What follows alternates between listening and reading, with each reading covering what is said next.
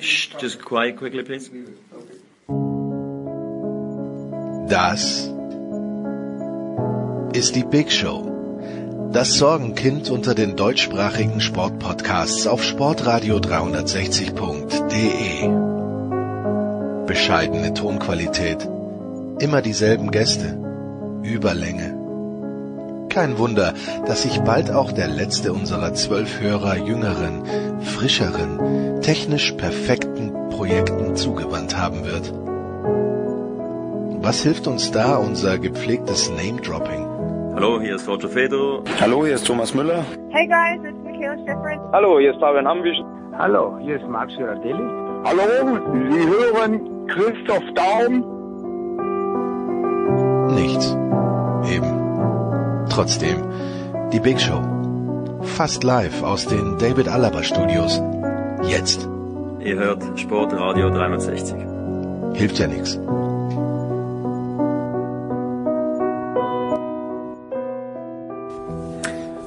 Die Big Show 500, Sportradio 360. Ja, wie nicht anders zu erwarten, ist nichts so gekommen, wie es geplant ist. Alles ist, na doch, eines ist so gekommen, wie es geplant ist. Die Tonqualität ist teilweise wie immer abysmal, aber das ist uns äh, auch in der 500. Sendung relativ pari. Aber es ist einfach zu lang geworden. Und deshalb haben wir zwei Teile draus gemacht. Wir beginnen jetzt mit dem ersten Teil fernmündlich aufgenommen und da sind ein paar ganz große Leckerlis dabei. Zum Beispiel gleich der erste Fußballteil mit Thomas Wagner, mit Wolf Fuß und mit einem ganz kurzen Auf, mit einem ganz kurzen Auftritt von Michael Leopold. So, nach einer halben Stunde in etwa geht's dann weiter mit dem zweiten Fußballteil. Axel Goldmann und Christian Sprenger und plaudern ein bisschen über den ehemals glorreichen ersten FC Köln. Nach 50 Minuten sind wir dann angelangt beim österreichischen Fußball. Coach Alfred Tatar und Martin Konrad über das, was sich in der österreichischen Bundesliga tut. Nach einer Stunde zehn in etwa NFL mit Andreas Renner, mit Nicolas Martin, mit Christian Schimmel. Nach 1,26 dann gehen wir ganz kurz zum Motorsport mit Stefan Heinrich und mit Eddie Milke. Hauptthema ist die DT. M nach 1,40 sind wir dann bei Stefan Koch beim Coach angelangt. BBL ein kleines bisschen. 1,55 Jürgen Schmieder und Heiko Olderb aus den USA zum Thema US-Sport. 2,17, da bleiben wir gleich beim US-Sport, an Dreh Vogt. Und äh, nach etwas mehr als zweieinhalb Stunden sind wir dann noch ganz kurz bei Sebastian Kaiser. Das ist also der erste Teil. Der zweite Teil wurde dann live aufgenommen im Stadion an der Schleißheimer Straße mit großen Abständen, mit Masken. Aber das gibt's dann eben in Teil zwei. Jetzt erstmal das Fernmündliche. Natürlich, also na, ab jetzt wird aufgezeichnet. Big Show 500, es geht sehr, sehr, sehr, sehr munter weiter. Mit einer ganz fantastischen Runde in dieser Konstellation. Bei Sky früher gern gesehen, jetzt nicht mehr, weil Wagner gesagt hat, nein, ich verdiene meine Kohle woanders. Thomas Wagner, Thomas, schön, dass du auch für die Jubiläumssendung Zeit hast. Grüß dich. Ganz ehrlich, das ist, es hat mit schön nichts zu tun. Es ist mir eine innere Ehre und ein innerer Zwang, mit dem Producer und mit zwei der größten Kollegen, die der Sport in Deutschland je hervorgebracht hat und die sogar Kameraden nennen darf in Europa, zusammen zu sein. Schönen guten Morgen. Im Hintergrund hören wir Michael Leopold. Leo, schönen guten Morgen. Guten Morgen, worum geht's? Ja, das weiß ich auch noch nicht. Und wir hören vor allen Dingen auch Wolf Fuß nach längerer Zeit mal wieder. Guten Morgen, Wolf. Guten Morgen.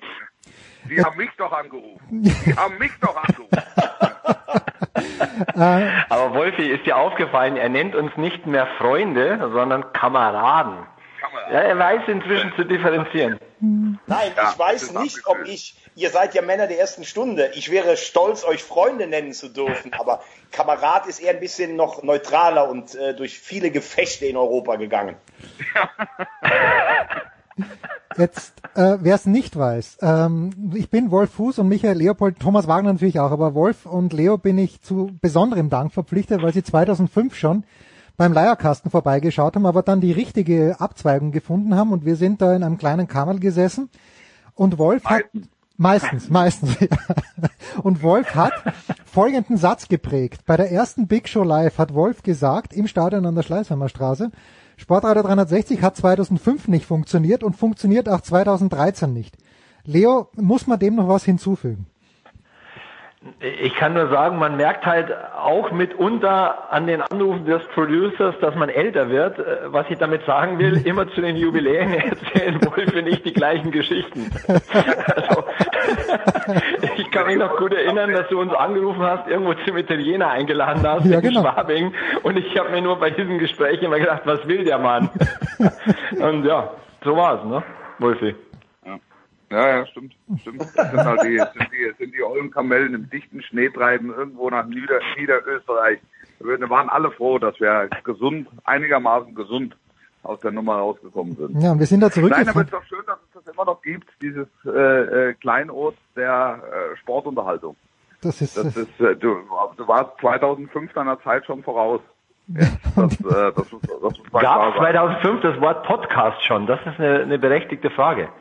Na, ich glaube Nee, schon. das, nee, das gab's noch nicht. Man wusste noch nicht, wie man es nennen sollte. Es war halt einfach, irgendwelche Irren unterhalten sich über Sport. So, das, das, das stand über allem. Das war der, der Arbeitstitel letztlich.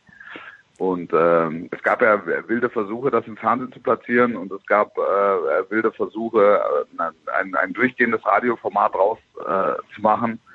Aber es ist dem Engagement des Producers, Jens Wilber, zu verdanken, dass es das immer noch gibt. Und, äh, Absolut, Wolf, ich würde tatsächlich da einhaken wollen, weil vor allem auch Veggie und ich ja den Producer echt öfter mal hochgenommen haben zuletzt bei diversen Specials.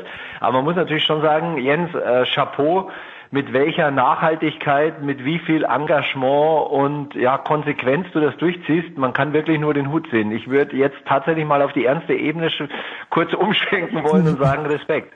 Das ist ganz, ganz lieb Ja. von dir.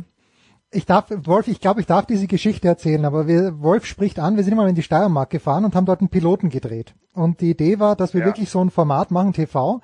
Und dann hat Wolf netterweise einen Termin organisiert. Ich glaube, wir sind bei Spocks gesessen. Ich bin mir nicht mehr ganz sicher. Nee, nee, wir saßen bei Sky. Wir saßen, wir saßen im Chefzimmer.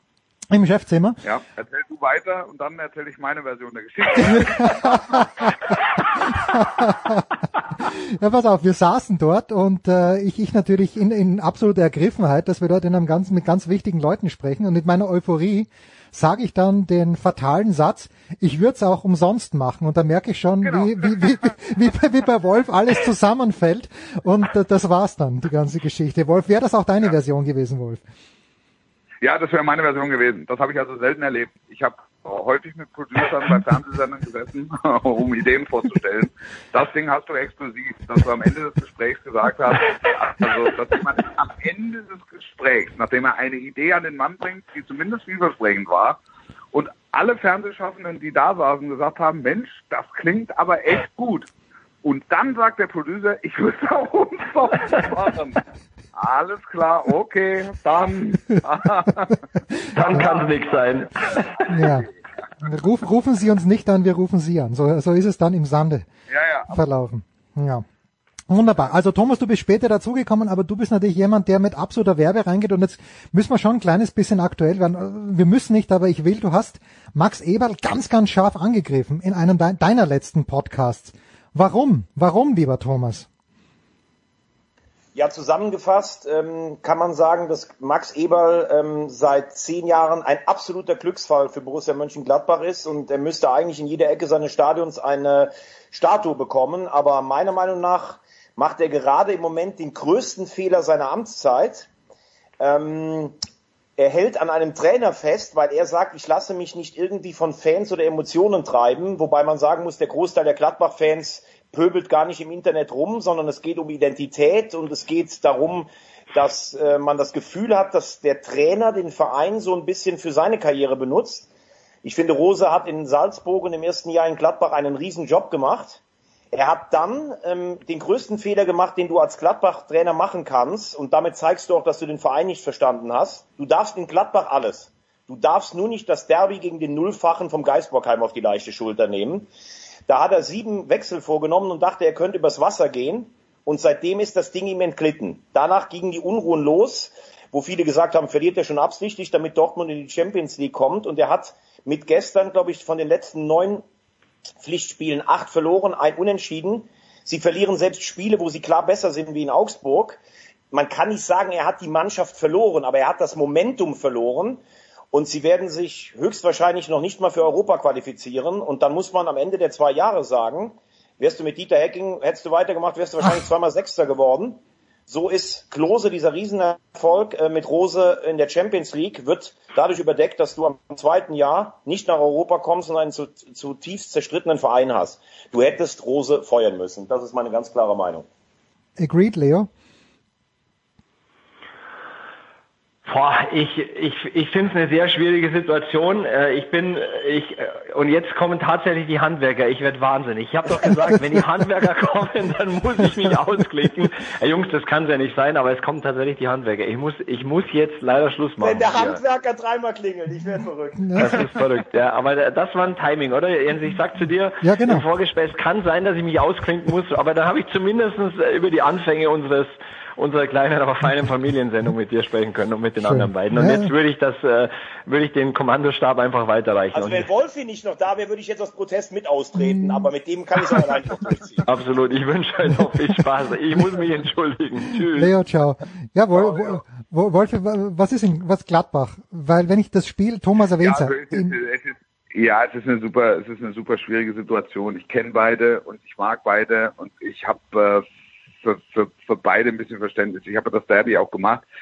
Und als er mir, äh, als mir Rose von den, von den Wechseln erzählt, habe ich schon gedacht, boah, Donnerwetter, die, die Erklärung, die er lieferte, war durchaus schlüssig, ähm, weil er einfach beim Paar ähm, paar Kilometer auf den Tacho packen wollte. So, jetzt muss man, jetzt muss man sagen, ich fand den Ausdruck der Fans, äh, mit dem Derby spielt man nicht, fand ich gut. Trotzdem hat ja Mönchengladbach eine Mannschaft gehabt, auf dem Platz gehabt, die individuell stärker besetzt war als dieses ersten FC Köln. Ja, du hast also auch Derby-Erfahrene mit Hamann und mit Janschke, ähm, die auch in einem leeren Stadion Derby-Emotionen vermitteln können. Und ehrlicherweise war das einfach ein klassisches ähm, ein klassisches 0-0-Derby. Mhm. Aber da hat sich schon angezeichnet oder abgezeichnet, ähm, dass sie, dass sie die Ergebnisse verlieren, zunehmend. Ich habe jetzt nicht das Gefühl, dass Rose die Mannschaft verloren hat, ehrlicherweise. Ähm, äh, hatte ich jetzt auch gestern bei Manchester City nicht, weil die äh, klar im Plan geblieben, geblieben sind und es gibt ganz andere Beispiele, wo Mannschaften dann aus der Kurve fliegen, äh, wo es ihnen dann wurscht ist.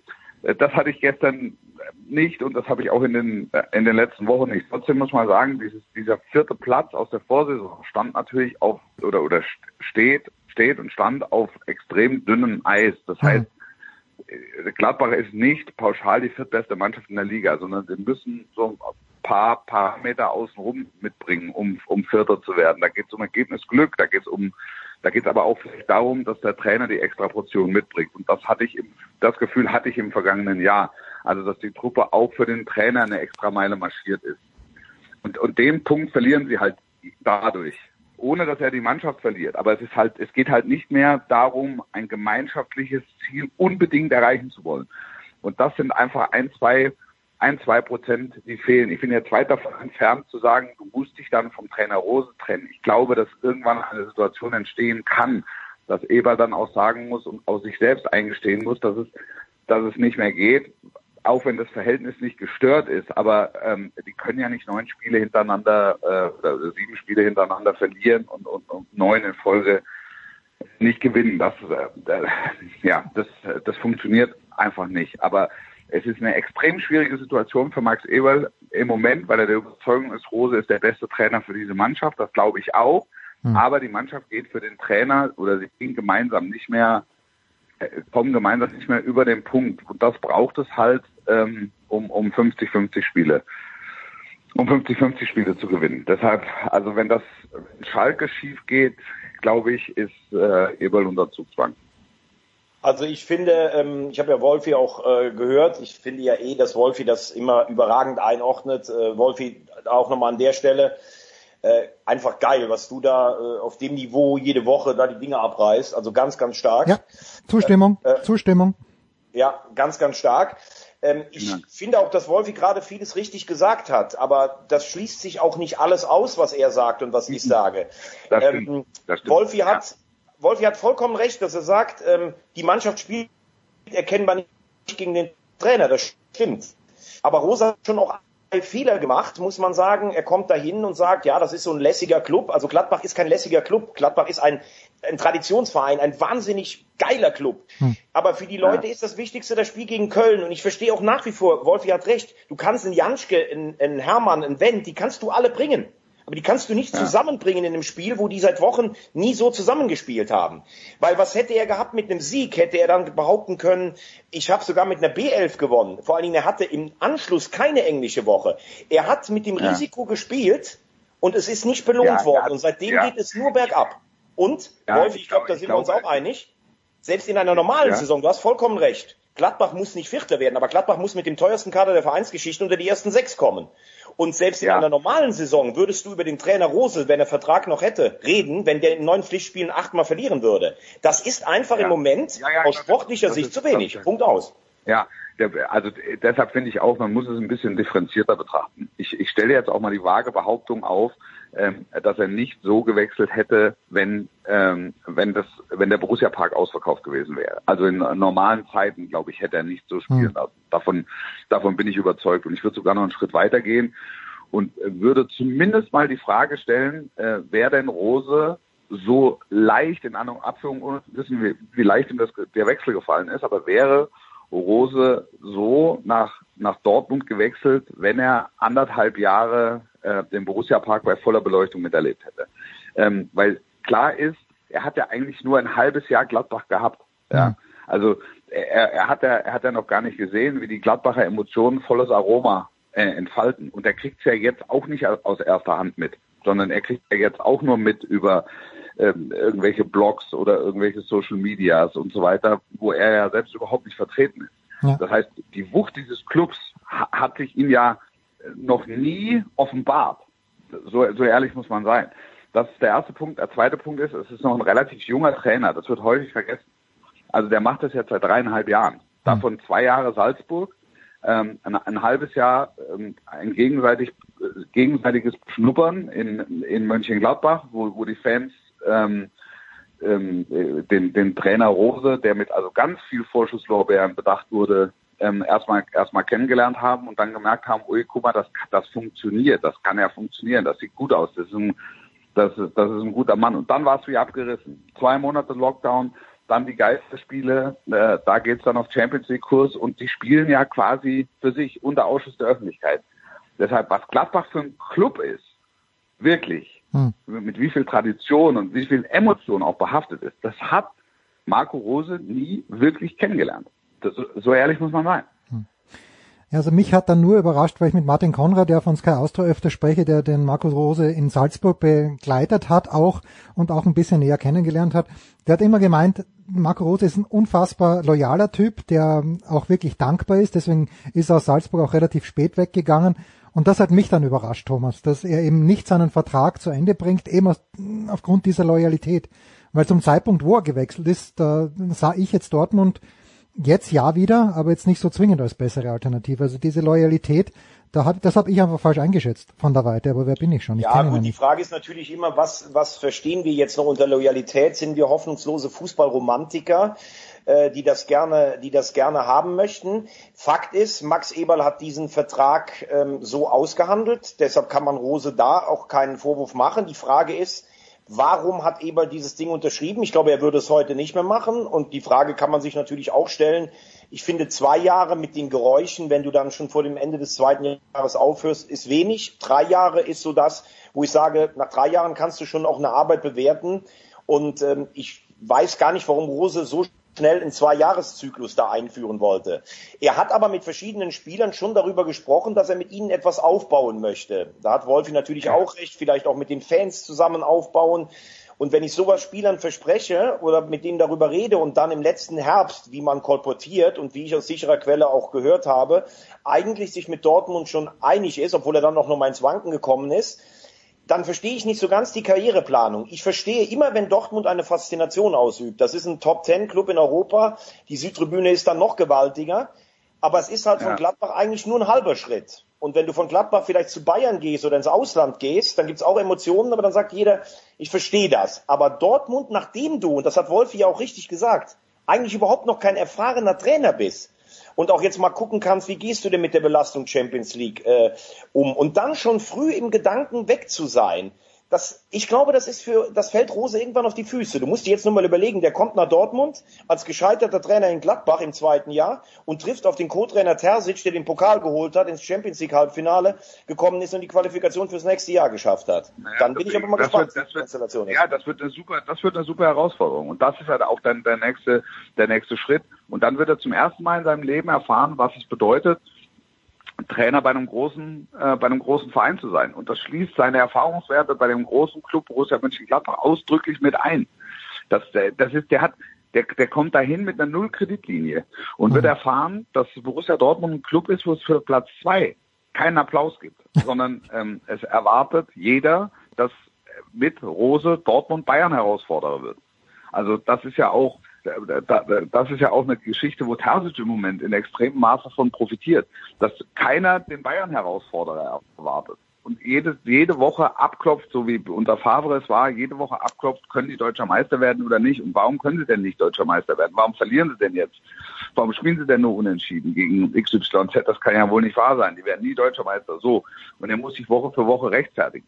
Das ist nochmal ein ganz strammer Wind, der Marco Rose dann begegnen wird, ähm, äh, den er so in seiner bisherigen Trainerkarriere noch nicht kennt. Und jetzt muss man sich in die Lage von Eberl versetzen, weil das war ja der, das war ja der Ausgangspunkt. Und der sagt, so was mache ich denn jetzt? Also der, Trainer, den ich will, ähm, der, der ist jetzt noch nicht verfügbar oder kommt jetzt noch nicht, den kriege ich erst zur neuen Saison.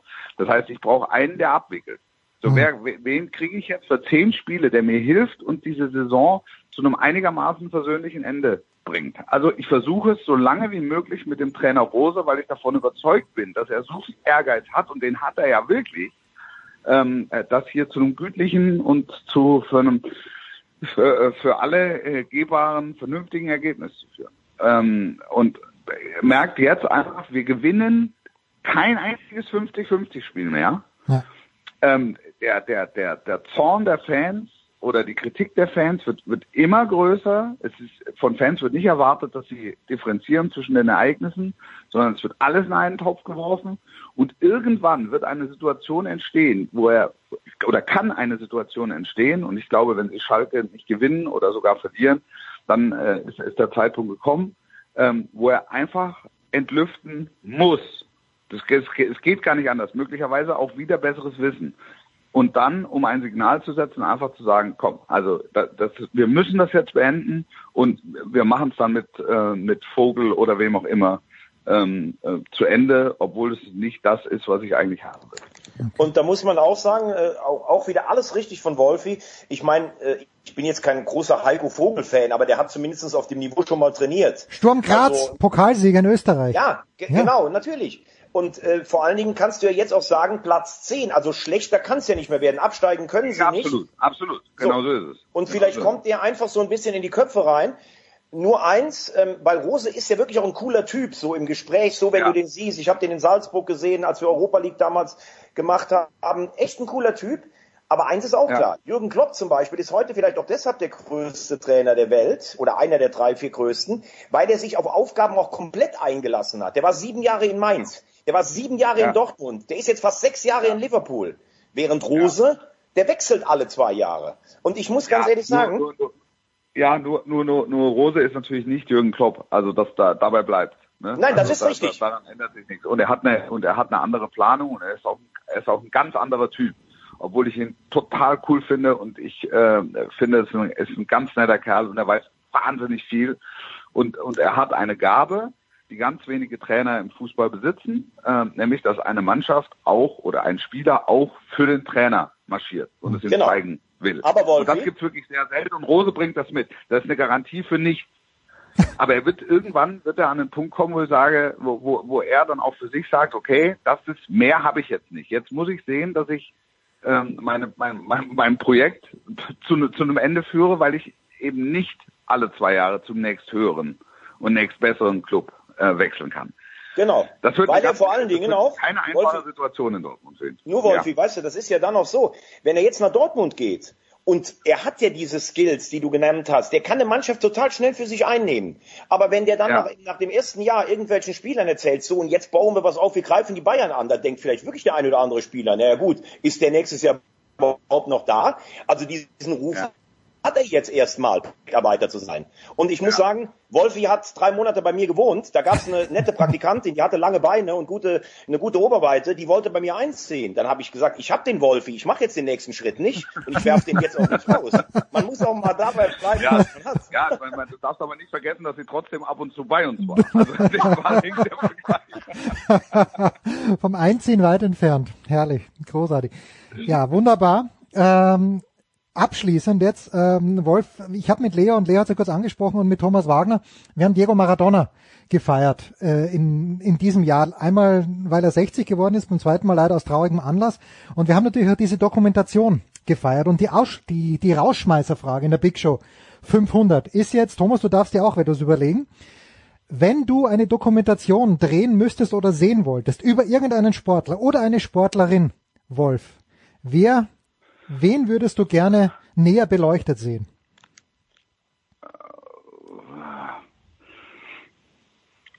Puh, da, da muss ich in mich gehen. Da kann ich so, kann ich so spontan. Geh mal in dich und, und Wagner, du legst vor. Jetzt hast du aber wirklich, jetzt hast du aber schön einen hier, äh, jetzt hast du aber schön einen hingelegt. Äh, willst du eher ein bisschen in die Historie gehen oder willst du eher so Was ein du bisschen die magst, Aktualität was du haben? magst, was du magst. Ich, Also ich ich glaube, ich ganz ehrlich, ich habe ja eine Schwäche, ich habe ja so eine Schwäche für, für den englischen Fußball und ich habe auch ein bisschen so eine Schwäche für so für so crazy Typen und die auch so ein bisschen kaputt sind. Also ich glaube, ich würde tatsächlich gern mal eine Dokumentation über Paul Gascoigne sehen, Hm. der sicherlich ähm, der sicherlich ein Regal unter Maradona ist, aber der wahrscheinlich noch verkorkster ist. Und was das eigentlich für ein geiler Spieler irgendwie war, ne? Also den sich mal so so ein bisschen zu nehmen. Und ich stehe natürlich auf Wunder. Und ich glaube, ich würde gerne eine, eine richtige Dokumentation mal über Herb Brooks sehen, den der äh, 1980 Ja. in Lake Placid die Auswahl der amerikanischen Amateure im Eishockey zum Sieg gegen die dauergewinnende Übermacht Sowjetunion gebracht hat. Sowas finde ich auch sehr spannend. stark. Ja.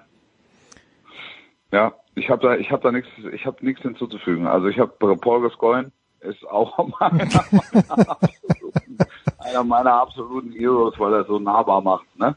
Ja. Ähm, und ich, wenn ich, wenn ich aktuell Bilder sehe von ihm, da bin ich äh, immer relativ erschüttert, Ja. so wie sich wie sich so eine Sportlerkarriere entwickeln kann. Aber es ist natürlich ein, ein sehr interessanter Typ und ein sehr interessanter Charakter. Ich würde, ich, ich würde auch total gerne mal ähm, eine gute, eine gute Reportage über Jürgen Klopp beim FC Liverpool sehen. Okay. Also auch, auch das fände ich ähm, äh, wahnsinnig spannend, wie er es schafft, diese oder geschafft hat, diese Mannschaft und diesen Club ähm, so zu pimpen, dass er Champions League Sieger und wieder englischer Meister wird, was ähm, in den Jahren zuvor keinem seiner Trainerkollegen geglückt ist. Ich weiß, es gibt sowas, aber das ist so, das ist so ganz seichte Muße. Ähm, äh, ja, weil er, weil er lässt natürlich auch keinen so an sich ran, ähm, kein Kamerateam an sich Mhm. ran und äh, niemanden so in die Kabine. Aber ich fand das total eindrucksvoll, äh, All or Nothing, ähm, äh, Tottenham mit äh, mit Jose Mourinho. Das äh, also das war einfach das war einfach überragend, weil es wahnsinnig nah war und ähm, es viel gezeigt hat auch über Jose Mourinho, mit dem ich seit ja oder, oder ja mit dem ich zu tun habe, im weitesten Sinne zu tun habe, seit ich im Prinzip diesen Beruf mache. Und der war immer so ein kleines Mysterium. Das war das war total das war total interessant, äh, das mitzuerleben. Und so würde ich das würde ich gerne auch mal äh, rund um Jürgen Klopp sehen. Weil ich Ist den halt, also auch mit ihm halt auch viel zusammenarbeite und zusammengearbeitet habe und wir uns eigentlich gut kennen, aber ich doch relativ wenig äh, darüber weiß und, und sehr schwer beurteilen kann, wie er mit seinen Mannschaften und mit seinen Spielern umgeht und wie er in der Lage ist, da so ein so ein Momentum äh, zu entwickeln. Ähm, er ist ja jetzt auf dem besten Wege, das erneut zu tun und kann in diesem Jahr, obwohl abgeschlagen in der Premier League, die Champions League gewinnen und es würde keinen wundern. Ja. Schön. Ein besonderer Charakter. Jürgen Klopp. Und äh, apropos José Mourinho, das wirklich jetzt als abschließende Klammer, Thomas, aber Wolf war wie gesagt 2005 dabei und da gab es ja bei den äh, Portugiesen den Spieler, ich spreche ihn wahrscheinlich falsch aus, Wolf Maniche oder Manich und wie auch immer. Und, Ja, äh, und, und ja. Wolf, ich habe gefragt, Wolf, warum weißt du das? Und das ist halt die Recherche von Wolf Fuß. Du hast, glaube ich, mir erzählt, du bist zu deinem Stammportugiesen gegangen oder zumindest zu einem portugiesischen Wirt hier in München Ja. und hast dir es erklären lassen. Ja, ist doch großartig. Ja. Herrlich. Ja, Lisboa Bar, ja. Lisboa Bar in München. Im Moment wahrscheinlich geschlossen. Wolf Fuß und Thomas Ja. Wagner. Und ich habe noch für dich, am, am Schluss habe ich für den Producer noch eine Frage. Bitte. Wer ist Rekordtorschütze der Copa America? Weil du bist doch ein Südamerika-Experte, ein ausgewiesener. Ja, kann nur Luis Suarez sein. Nein. es gibt zwei, es gibt einen Argentinier und es gibt einen Brasilianer und deshalb habe ich dir die Frage ja gestellt. Sisinho. 17 Tore hat die Copa 1949 gewonnen und 50 die Katastrophe im Maracanã gegen Uruguay. Ich will dir damit nur sagen, obwohl es große Brasilianer gab, sie haben nicht alles gewonnen. Das möchte ich dir mit für die nächsten 20 Jahre geben. Das mache ich. danke, Wolf Fuß. Danke, Thomas Wagner. Ja, Pause. Gerne. Viel Erfolg für die Show weiterhin. Wenn es irgendwie möglich ist, ähm, bin ich gern dabei. Freue mich, dass es äh, Sportradio 360 nach wie vor gibt. Dank dir. Ich habe zu danken. Danke, Wolfi. Genau, das wollte ich auch sagen. Bitte weiter. Und wenn du Wolf in der Leitung hast, mit diesem Mann würde ich alles teilen. Wir haben sogar Bruce Grobbelaar gelöscht in, äh, in einer Bar in Liverpool. Also mit Wolfi gehe ich durch dick und dünn. Alles klar, super. Dankeschön, meine Herren.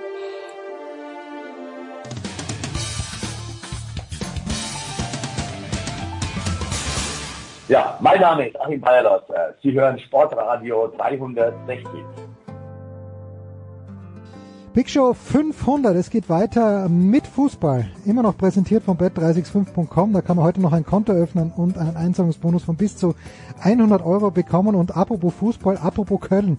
Wir schalten jetzt nach Köln. Zum einen zum vierten Offiziellen, zum äh, Baseball-Experten 390.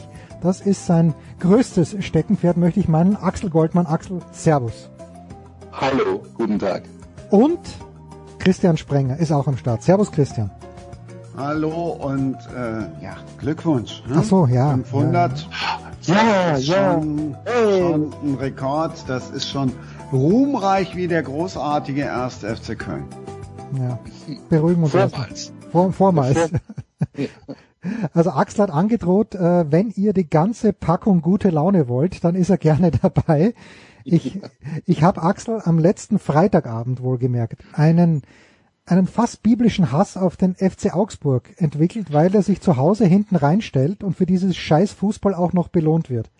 Und was sehe ich dann am Samstagnachmittag, wenn auch nur in der Konferenz? Der erste FC Köln äh, wählt genau den gleichen Ansatz bei Union Berlin, wird fast belohnt. Äh, hat er dieses 1 zu 0 durch einen Elfmeter, den man sicherlich geben kann. Aber ich, ich weiß, ich weiß damit nichts anzufangen. Aber für gute Laune im ersten FC Köln bist du zuständig. Was liegt da im Argen? Abgesehen davon, dass das Mannschaftstraining, wie ich gerade lese, am Mittwoch abgesagt wurde, weil es wohl im, im Umfeld des Vereines oder der Spieler einen positiven Corona-Fall gegeben hat. Im Funktionsteam, ja. Funktionsteam. Ja, habe ich gar nicht mitbekommen. Ähm, ich, also wenn du mich fragst, was liegt im Argen, dann würde ich global antworten alles. ähm, diesen, diesen Ansatz, den du da beim FC gesehen hast, äh, das irgendwie äh, Augsburg zu kopieren, den habe ich tatsächlich gar nicht gesehen, sondern ich habe nur gesehen, dass hier äh, Markus Gisdol mit einer mit einer vogelwilden taktischen Anweisungen mit sechs zentralen Mittelfeldspielern versucht hat, Union Berlin äh, in die in die Mitte zu ziehen und Union Berlin das nach ungefähr 45 Sekunden äh, im Spiel geschnallt hat und gesagt hat, ja gut, dann gehen wir über Außen. Und äh, und der FC dann gesagt hat, ja, aber Mom Mom Moment, wir stehen doch in der Mitte. Ihr könnt doch nicht einfach über Außen gehen. Was, hallo, wir haben keinen anderen Plan. Wir haben auch keine schnellen Leute über Außen eingesetzt. Das müsst ihr doch sehen. Hallo.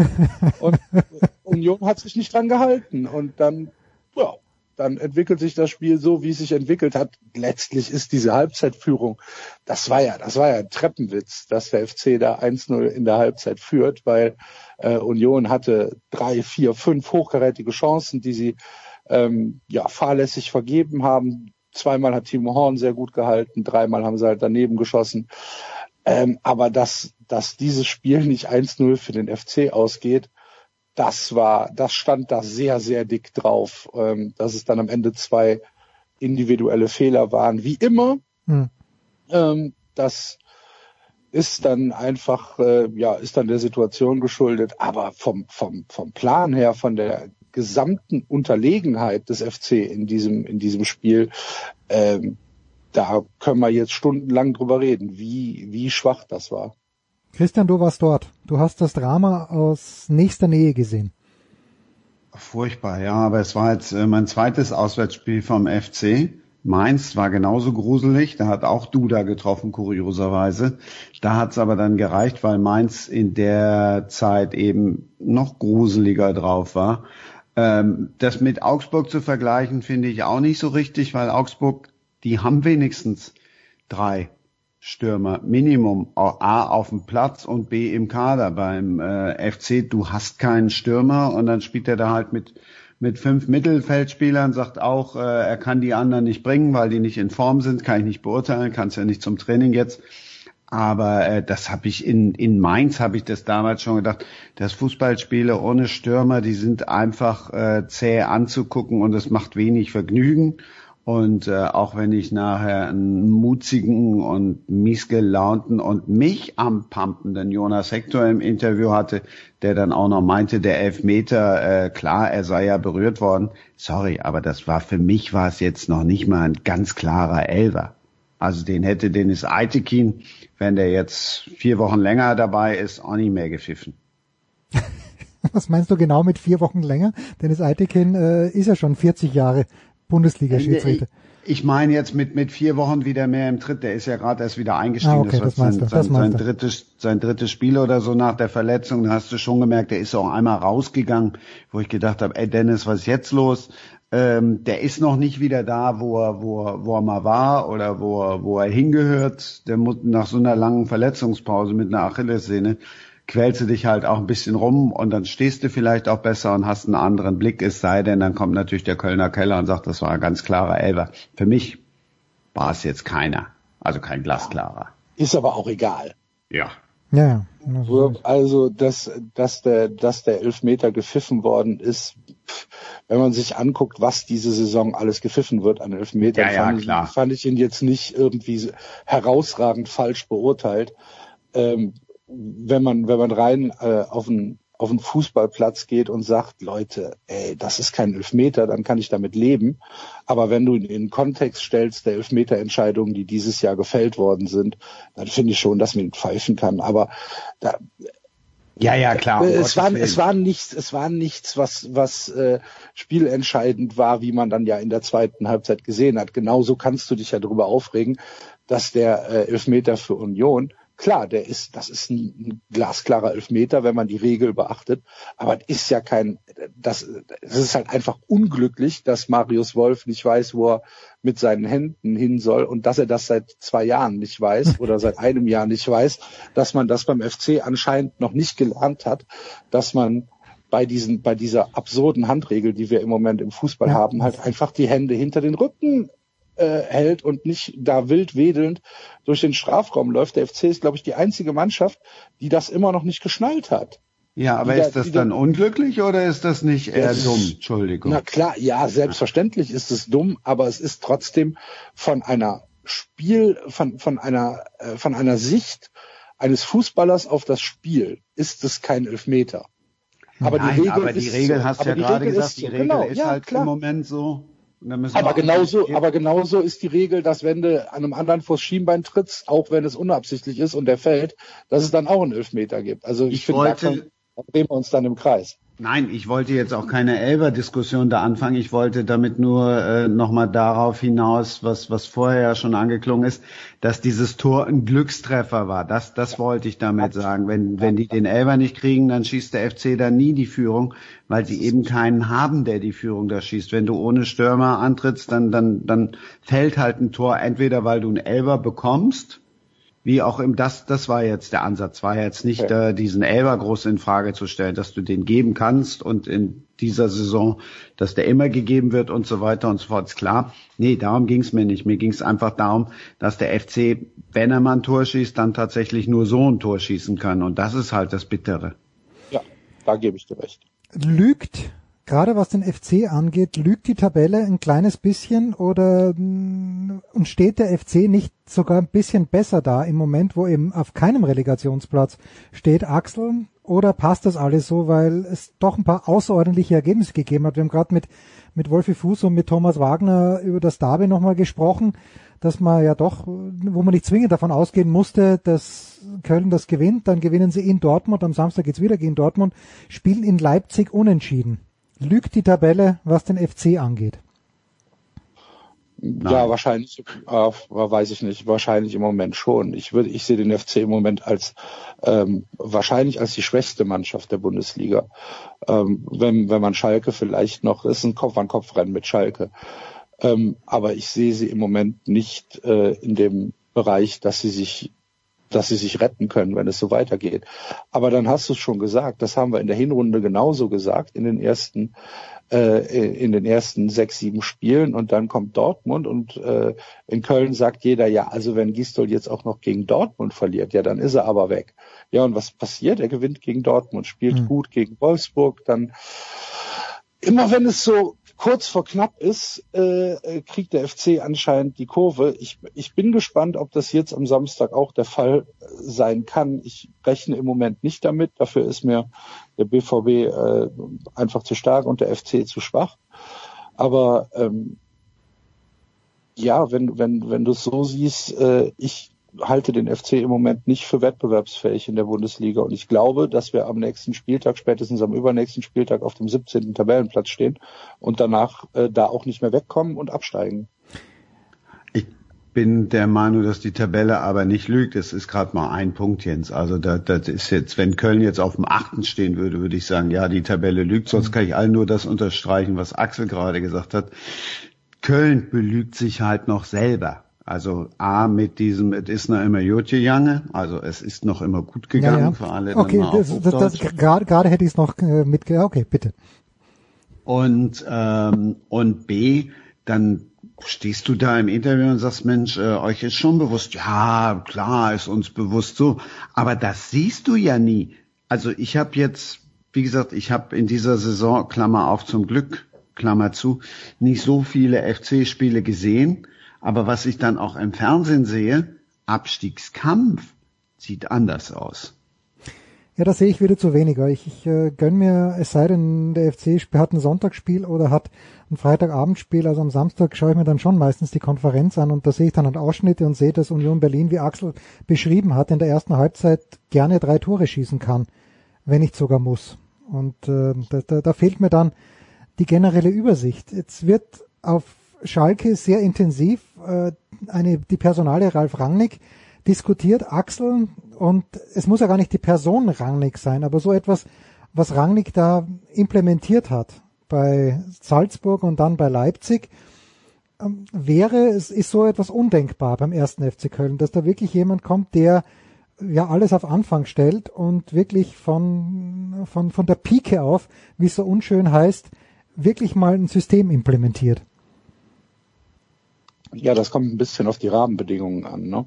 Also ähm, zum einen muss gesagt werden, dass wir, also dass die Probleme beim FC sich durch alle Verwaltungsstrukturen, äh, durch alle Organisationsstrukturen äh, ziehen. Es fängt an mit einem mit einem sehr, sehr schwachen Präsidium, wo wir uns als Mitglieder haben ein bisschen in die Irre leiten lassen. Ähm, äh, es geht weiter mit einem Kopf und planlosen Horst Held, der für diese Kaderzusammenstellung auch mittlerweile mitverantwortlich gemacht werden muss, auch wenn er natürlich das äh, Haus gebaut hat auf dem Fundament, was Armin Fee gelegt hat hm. und äh, Markus Anfang damals. Das sind halt noch Nachwirkungen aus dieser aus dieser furchtbaren ähm, desaströsen äh, Transfer zweite Liga Sommer, Winter. Ähm, aber trotzdem äh, muss man, muss man Horst Held jetzt auch ins Zeugnis schreiben, dass er diese Baustellen, die halt bekannt sind und bekannt waren über die letzten zweieinhalb, drei Jahre, ähm, nicht angegangen ist, dass man sich ähm, im Sommer äh, fahrlässigerweise äh, darauf verlassen hat, dass John Cordoba den Verein nicht wechselt. Man hat die gesamte Vorbereitung mit Cordoba äh, bestritten. Dann sagt Cordoba, ähm, ich gehe übrigens nach Berlin. Mhm. Und dann steht der FC da und denkt sich, oh, oh, was machen wir jetzt? Dann holen wir uns Andersen. Ist natürlich dann auch Pech dabei, dass Andersen das äh, gesamte Jahr ausfällt. Hätte man aber, wenn man mal in die Historie von Anderson blicken könnte, hätte man wissen können, dass er vielleicht verletzungsanfällig ist und wenigstens einen Plan B oder C oder D in der Hinterhand haben können, haben, hat man aber nicht. Und im Winter stellt sich Horst Held hin und sagt in der Express, große Boulevardzeitung in Köln, also am liebsten wäre es mir, wenn wir im Winter gar nichts mehr machen. Unsere Personalplanung ist abgeschlossen und wenn wir nichts mehr machen müssen, heißt das auch, dass wir gut dastehen. Da muss man dann schon mal durchatmen, finde ich, wenn man, wenn man das, äh, wenn man sich das auf der Zunge zergehen lässt.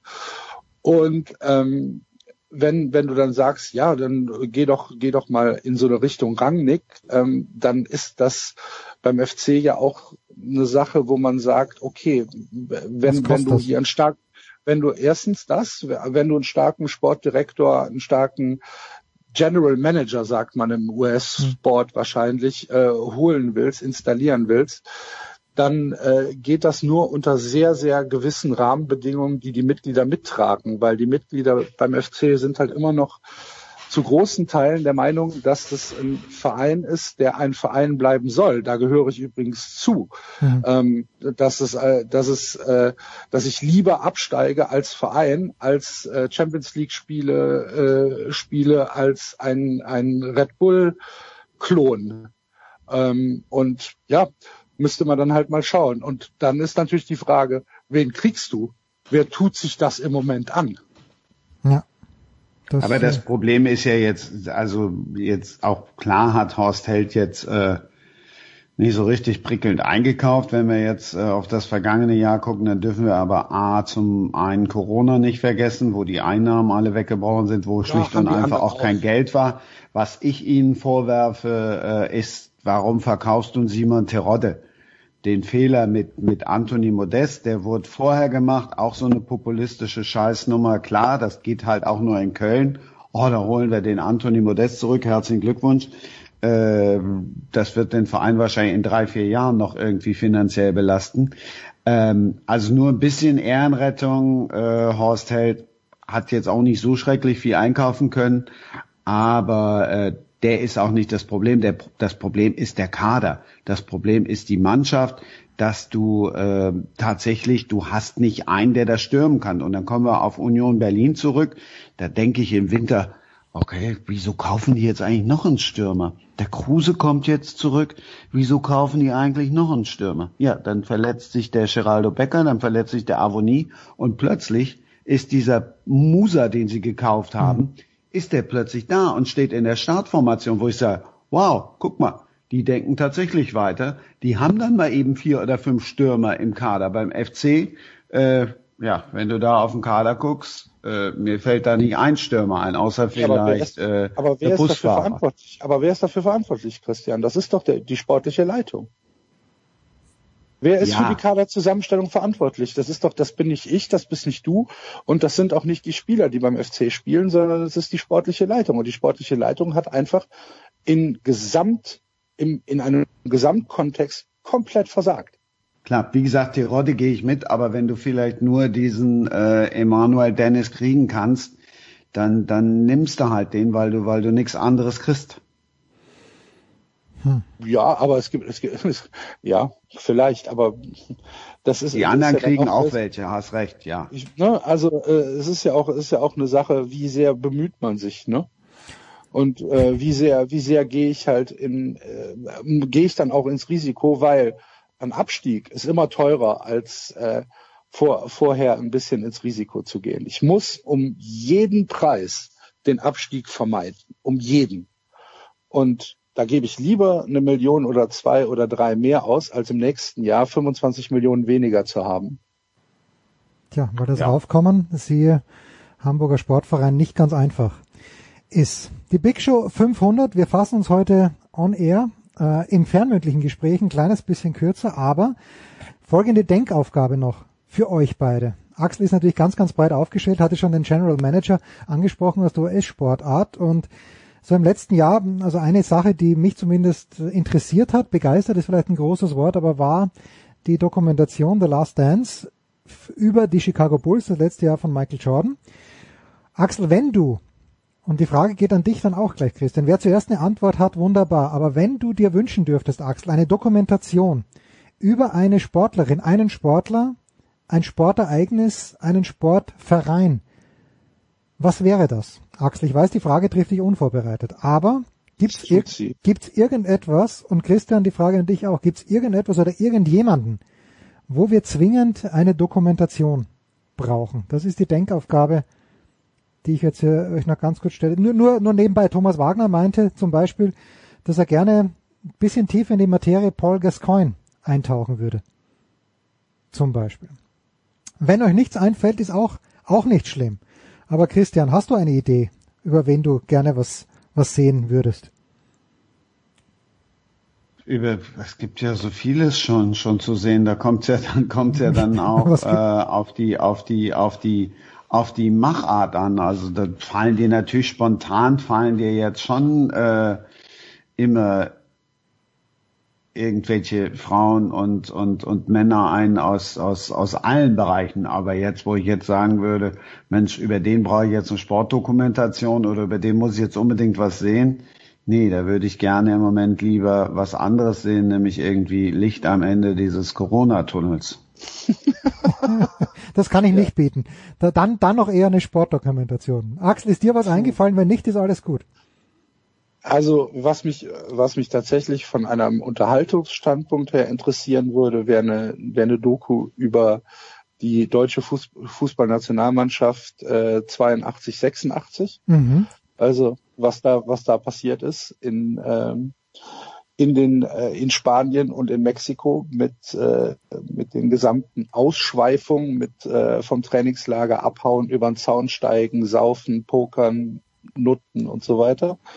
Das wäre aber wahrscheinlich eher so ein Unterhaltungsfaktor. Und sportlich fände ich wahrscheinlich interessant eine, ähm, eine Doku über ähm, die Jugendakademie beziehungsweise den Ansatz von Ajax. Also okay. dieses, äh, dieser, äh, dieses totale Committed sein in äh, Fußball total, in attraktiven Fußball, von der F-Jugend an bis in den Seniorenbereich. Ähm, wie machen die das? Äh, welche, welcher Ansatz ist da? Wie lernen die Kinder schon ihre Positionen und so weiter? Ich glaube, das wird mich fußballtaktisch äh, im Moment ganz äh, wird mich interessieren, weil Ajax schafft es immer wieder, ähm, die, den Leuten zu zeigen, was Fußball ist. Oder wie Fußball sein sollte, sagen wir es mal so, als Romantiker die wir zum Großteil sind. Großartig. Die Ajax Jugendakademie oder Uli Stein gegen Franz Beckenbauer als Head. Genau, genau. Vielleicht als Double Feature. Double Feature, ja genau. Axel Goldmann und Christian Sprenger, danke euch beiden auch für die letzten Jahre, wo ihr immer am Start wart. Axel ja eigentlich auch ein Mann der ersten Stunde, erinnere ich mich, als wir noch sowas gemacht haben, das hieß glaube ich Spanning the Globe oder so ähnlich. Vielen Dank euch beiden. Kurze Pause in der Big Show 500.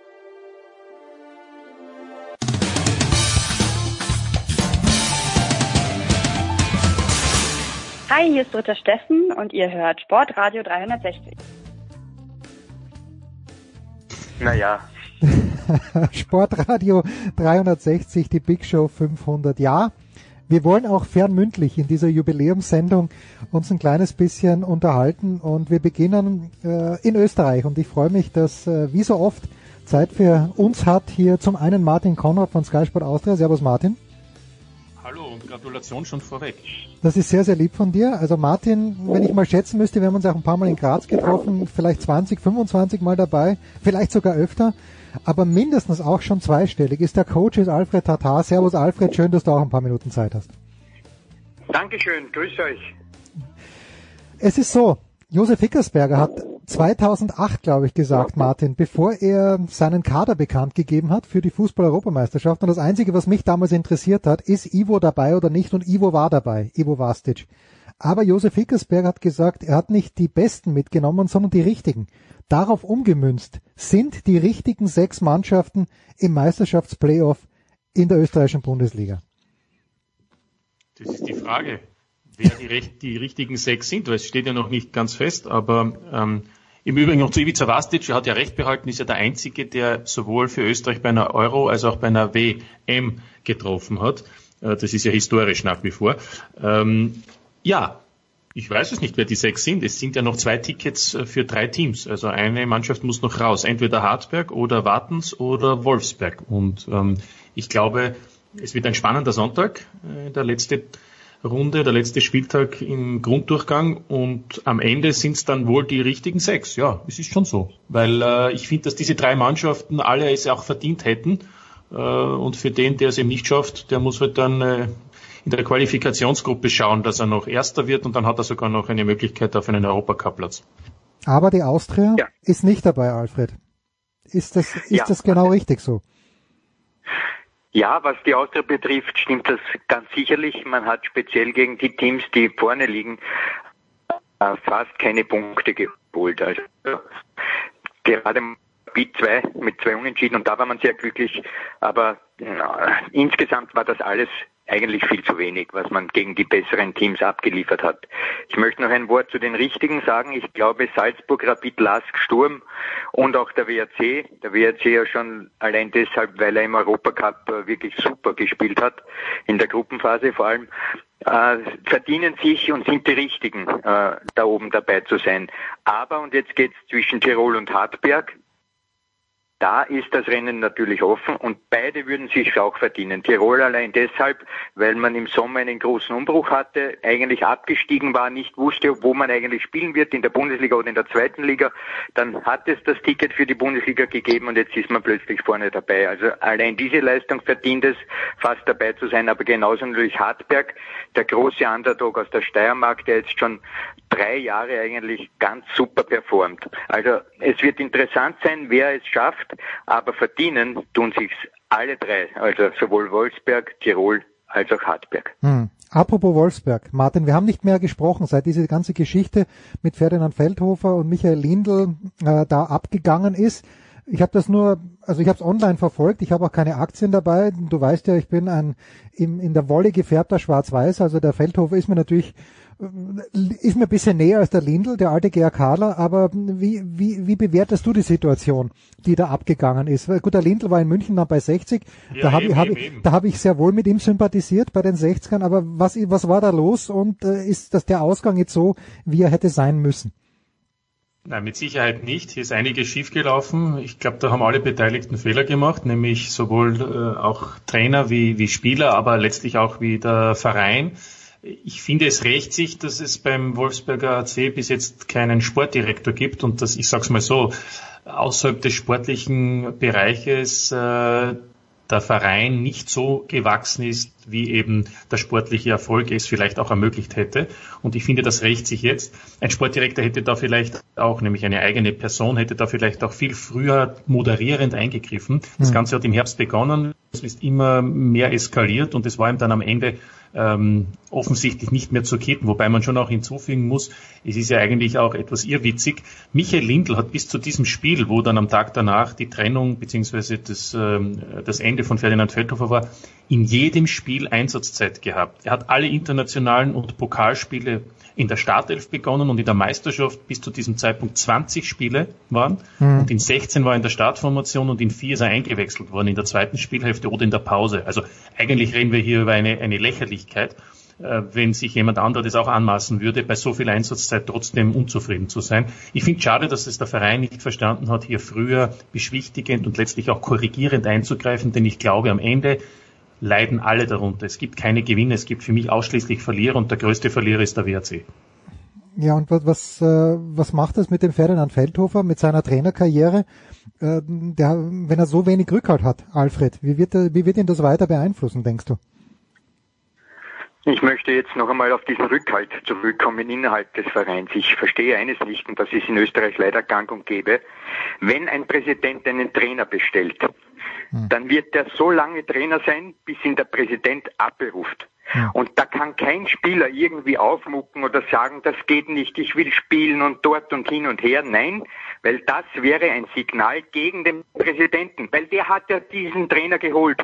Daher diese, diese Gepflogenheiten bei uns, so mir nix, dir nix, auch gegen Trainer Urteile aussprechen zu können als Spieler, lege ich als ganz massive Schwäche aus von Präsidenten, weil die sollten sich eigentlich angesprochen fühlen. Ich habe diesen Trainer geholt. Also wenn du jetzt den Mund aufmachst, gehst du eigentlich gegen mich. Und deshalb glaube ich, da hat äh, weder der eine noch der andere, also Trainer oder Spieler, den größten Fehler gemacht. Den größten Fehler hat aus meiner Sicht Präsident Riegler gemacht. Er hätte sehr schnell klarstellen können, dass hier Ruhe zu herrschen hat. Was Ferdinand Feldhofer betrifft, denke ich, er ist nicht aufzuhalten. Er ist ein Top-Trainer, das okay. hat er gezeigt, mit seiner ruhigen und sachlichen Art und wird auch uns in Zukunft sicherlich wieder in der Bundesliga begegnen und vielleicht daraus noch einen weiteren Schritt hinaus in die weite Welt. Also um ihn mache ich mir keine Sorgen. Aber es ist natürlich, ich habe gar nicht dran gedacht, was, was Martin du jetzt gesagt hast und natürlich auch der, der Alfred, dass der Präsident den Trainer bestimmt. Da muss ich mal kurz überlegen, in der deutschen Fußball-Bundesliga, welcher Präsident bestimmt da noch einen Trainer? Weil irgendwo immer ein Sportdirektor. Vielleicht äh, bringt sich der Präsident ein kleines bisschen ein, aber eigentlich ist das eine komplett absurde Situation. Alfred, hast du... Ja, das ist anders. Das ist anders beim WRC. Es gibt ja viele Vereine in Österreich, hm. wo es eben wie in Deutschland ist, dass gibt. es ja. eine Profigesellschaft, eine ausgegliederte gibt, ah, okay. mit einem äh, Geschäftsführer Sport, mit einem Geschäftsführer Wirtschaft oder einem Sportdirektor, wie man immer das bezeichnen mag, der auch haftet. Das ist ja dann wirklich von Profis bestellt. Der WRC gehört eben zu der letzten Spezies, deswegen meine Kritik, dass man nicht mitgewachsen ist im Umfeld mit dem sportlichen Erfolg, wo es eben noch, ich sage mal, nach alter Gutdünken Herrschaftsort ist im Prinzip äh, ein Präsident bestimmt alles. Ja? Mhm. Und das ist eigentlich eben dann auch eben nicht immer erfolgreich. Es war sehr oft erfolgreich, aber nicht immer. Und im Moment, eben wie es aussieht, gibt es vor allem mehr Probleme als, als Erfolge, zumindest in den letzten Tagen. Ja, davor waren ja viele Erfolge. Wie war das denn damals, Alfred? Und gleich die, die, die Anschlussfrage für dich, Martin. Wie war das damals, als der Kartnick Präsident bei Sturm war und der Schilcher Heinz war Sportdirektor? Keiner konnte sich an irgendwas erinnern, Jahre später, was da war in jenen Jahren. Aber hm, Alfred, so von dem Vernehmen nach mit Leuten, mit denen du vielleicht gesprochen hast, war der der Schilcher der starke Mann oder hat der Kartnick alles überstrahlt? Nein, der Schilcher war so ungefähr wie das äh, schwere Wasser in Atomreaktoren. Das ist sozusagen der Moderator, ja. weil der Herr, der Herr Präsident war natürlich ein, ein hohes Uran angereichertes äh, Brennelement. Also mit anderen Worten, ähm, den Strom hat der Herr Kartnick erzeugt, ein wenig moderiert hat der Herr Schilcher. Okay, das, äh, irgendwie war das auch mein Verdacht, Martin, leider. Aber es hat ja gut funktioniert eine Zeit lang. Der Vergleich ist so treffend, da kann man jetzt überhaupt nichts mehr hinzufügen. Alles, was du jetzt noch sagst, stinkt da völlig ab, aber es ist natürlich eine andere Zeit gewesen und jemand, der sich besonders in Szene setzen wollte, war eben der Präsident Hannes Gartnick. Äh, ich meine, das hat sich schon alles verändert. Äh, es ist eben schon alles sehr professionell insgesamt geworden, aber es gibt eben noch Ausnahmen und äh, ich glaube, das war einfach eine andere Zeit, muss man auch so sagen, so wie sich der Fußball in den letzten 20, 25 Jahren ja auch phänomenal verändert hat, was gerade die Athletik betrifft, aber auch zum Teil äh, andere Bereiche. Also ich glaube, da kann man, das, das, das, das war eben so und man sieht ja auch, es kann erfolgreich sein, aber irgendwann äh, nützt sich's ab und dann äh, das Ende ist auch bekannt.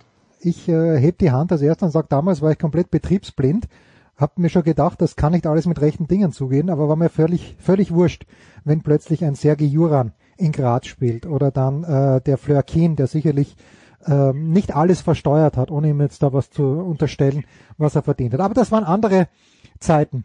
Ähm, apropos Sturm Graz, Alfred. Ähm, Christian Ilzer, ich weiß nicht, äh, ob ich ihm skeptisch begegnet bin, aber äh, sehr souveräne Qualifikation für, das, für die Meistergruppe worauf, worauf kannst du das zurückführen? Spielglück hier und da, das man sicherlich braucht, äh, siehe auch wahrscheinlich das letzte Match gegen die Austria. Aber worauf, äh, was, was wären da die Hauptgründe, die zwei, drei, warum Sturm so gut dasteht?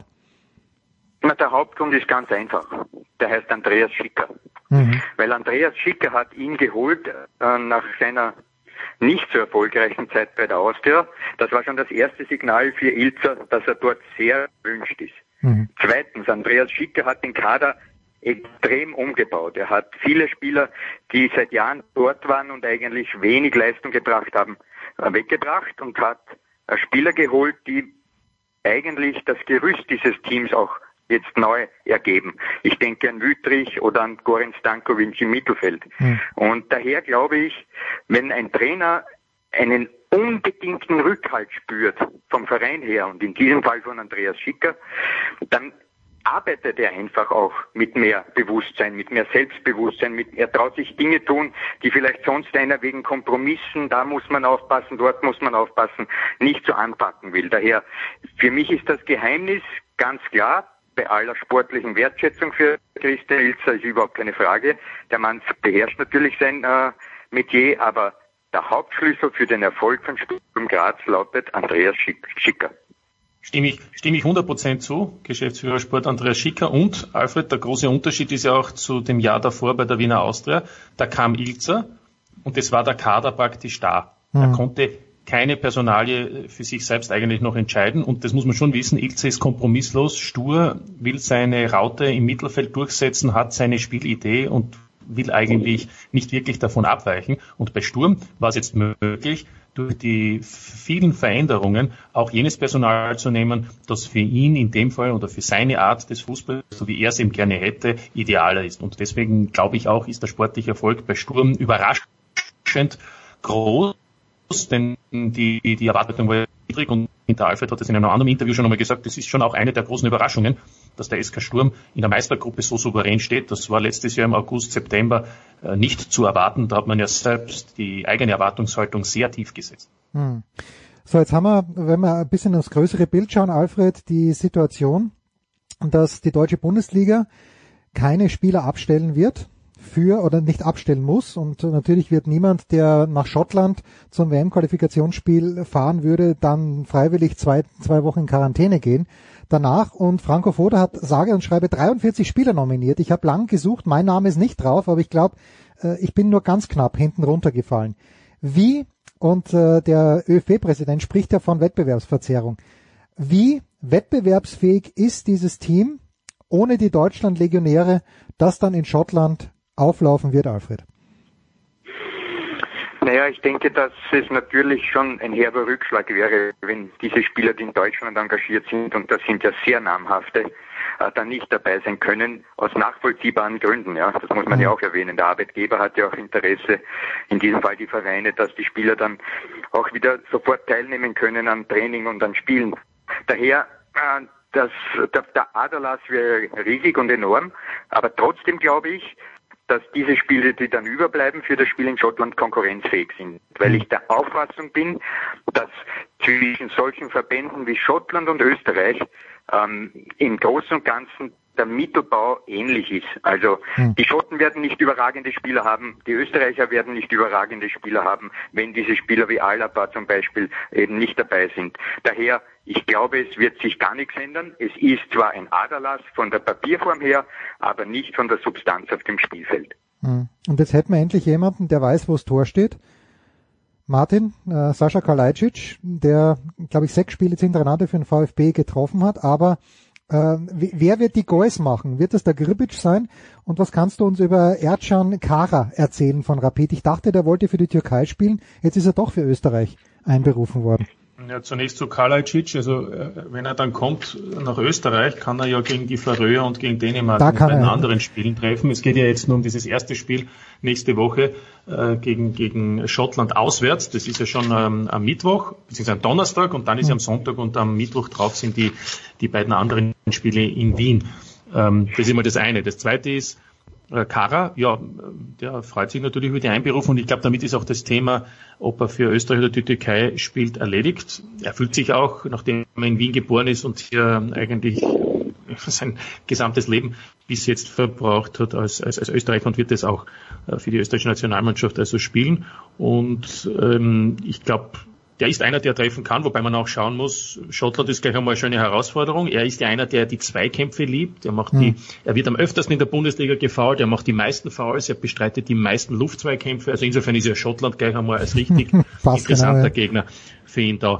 Ähm, die Mannschaft selbst würde ich auch so dem Alfred äh, recht geben hat alle Qualitäten. Ich meine, natürlich gibt es bei Schottland einige Spieler, die auch in der Premier League spielen, aber die meisten sind ja auch in der Championship oder so im Einsatz. Also äh, es ist auch eine Chance für Spieler wie für Trauner, für Wiesinger, wie vielleicht für eben Kara oder oder eben äh, andere, die, die in Österreich spielen, äh, sich zu behaupten und zu beweisen. Also ich finde, das ist äh, ganz interessant. Ich, außerdem wird die, die Qualifikation nicht im ersten Spiel in Schottland entschieden. Insofern sehe ich dem Ganzen eher entspannt entgegen. Hm, gut, und äh, wenn wir jetzt sagen, Tore schießen, ja, äh, wenn wir jetzt haben, jemanden haben wie Kalajdzic, äh, Alfred, wie groß, wenn du in deine Glaskugel reinschaust und wenn wir in diesem Sommer wirklich, was ich immer noch Wahnsinn fände, in zwölf verschiedenen Ländern die Europameisterschaft austragen, aber wie groß in der Glaskugel von Alfred Tatar ist die Rolle von Marco Arnautovic im österreichischen Fußballnationalteam? Für die Europameisterschaft ähm, ist er natürlich immer ein Thema, aber ich glaube, dass mittlerweile die Alternativen vorne eben mit Kalajdzic oder jetzt auch Kara so groß sind, dass Anatovic diese Position nicht ausfüllen wird können. Hm. Ich würde die beiden anderen bevorzugen. Dementsprechend bliebe ihm dann noch die Position im Mittelfeld, wenn wir ein 4-2-3-1 spielen oder in irgendeiner anderen Weise. Und ähm, deshalb glaube ich, dass die Zeit von Anatovic schön langsam zu Ende geht. Ja, Fun while it lasted. Wunderbar. War auch so geplant eigentlich, dass er nach der Euro wahrscheinlich äh, aus der Nationalmannschaft zurücktritt, aber jetzt ist die Euro vom letzten Jahr auf heuer verschoben worden und es ist insgesamt jetzt für ihn natürlich auch die gesamten Umstände mit China und so nicht ideal und die Zeit ist natürlich, die spricht auch gegen ihn. Nicht? Also insofern ist es äh, für ihn immer schwieriger, auch mit seinen Knieproblemen hm. auf 100 Prozent zu sein. Also deswegen glaube ich, äh, kann es leicht sein. Also er wird sicher zum Kader gehören, weil er ja auch einen Anteil hat. Die Frage ist ja auch dann, wie setzt sich die Mannschaft zusammen, nämlich auch was das, das Klima betrifft. Ja, man ist da ein paar Wochen zusammen, da muss man auch immer schauen, welche Typen sind da dabei. Wenn sie zum Beispiel dann nicht spielen, ja, machen die dann eher stunk oder sind die ja, dann trotzdem ein, ein, ein, ein Teil des Teams und, und bringen sich so ein. Also es ist ganz eine komplizierte Angelegenheit. Ja, vielleicht ruft Franco Foda ja mal bei Marcel Koller an, wie das da war beim letzten Großereignis, äh, was da funktioniert hat und was nicht. Herrlich. Ja, danke schön, Martin, danke Alfred. Immer eine große Freude. Ähm, ja, wir, wir bleiben in Kontakt, ist so schön heißt. Auch in der Big Show 501 fortfolgend. Hier gibt's jetzt eine kurze Pause und dann geht's weiter mit der Jubiläumssendung.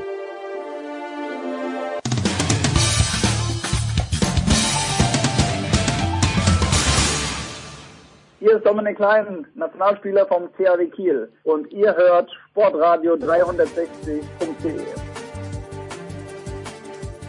Die Big Show 500 geht weiter und was soll ich sagen? Ähm, ohne Nicolas Martin äh, würde es, wären wir bei ne, gleich 122 stecken geblieben. Ohne Andreas Renner hätte es wahrscheinlich die Big Show 3 schon gar nicht mehr gegeben, weil Andreas sein Telefonbuch aufgemacht hat. Und ähm, ja, was soll ich sagen? Die beiden sind jetzt am Start äh, vorneweg. Danke Nicola, danke Andreas und äh, Christian Schimmel tritt jetzt in die Fußstapfen der beiden, weil äh, der Christian natürlich sich mit College Football unfassbar auseinandersetzt. Mir wurde eine Serie von Podcasts angekündigt, was es auch de, den NFL Draft anbelangt. Ja, vorausschickend zum NFL-Teil. Danke euch dreien. Nicola, du übernimmst. Ihr könnt gerne über Drew Brees sprechen. Ihr müsst aber nicht. Ja, über den sprechen wir gleich, aber wir haben ja viel über die Steelers gesprochen die letzten Wochen, Jens. Und äh, ja. du hast dich ja auch ein bisschen immer auf Big Ben fokussiert. Jetzt ist die Frage, Christian. Zu wem soll er haben, werfen? Zu wem soll er werfen, ist die Frage, oder? Ja, nein, nicht zwingend. Aber zum Beispiel ist ja jetzt Bud Dupree von äh, Pittsburgh nach Tennessee. Wie sehr wird der Producer noch lernen, ihn zu vermissen? Ach, durchaus. Also das war das, also die, die Steelers waren ja für mich vor der Saison eines der komplettesten Teams äh, in der Liga, was unter anderem halt auch an Dupree lag, weil der einer der besseren, also der hat sich wirklich gemacht, der hatte kein gutes, kein wirklich überragendes Rookie-Jahr, ist aber gefühlt von Saison zu Saison besser geworden, hat dann diese etwas, ja, unnötige Ejection in dem Miami-Spiel, wenn mich nicht alles täuscht, in dem Playoff-Spiel. Ähm, ist aber jemand, der unheimlich viel Energie von außen bringt. Und der äh, der, der gut zum Quarterback kommt und so Leute brauchst du in der Liga. Ähm, natürlich sind so Leute dann auch gefragt, auch mit den entsprechenden äh, Gehaltsvorstellungen. Ähm, und da konnten die Titans eben etwas mehr in dem Fall bieten als, als die Steelers.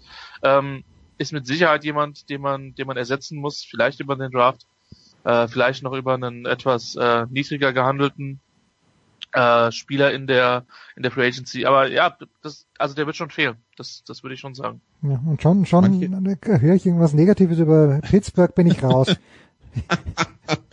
äh, wie haben wir das die letzten zehn Jahre, wo sie keinen Titel gewonnen haben? Also seitdem wir Sportreihe 360 machen, waren sie auch nicht mehr im Super Bowl. Ne? Will ich nur mal, will ich nur mal im Rande erwähnt haben. Ich habe heute glaube ich äh, nachgeschaut. Aber wahrscheinlich Korrelation und nicht Kausalität. 2009 ähm, war es, glaube ich, oder? Wann haben sie das letzte Mal gewonnen? War es 2009? Ja, 2009, genau. So, ich, jetzt bin ich wirklich, Nikola, ich bin ich wirklich still.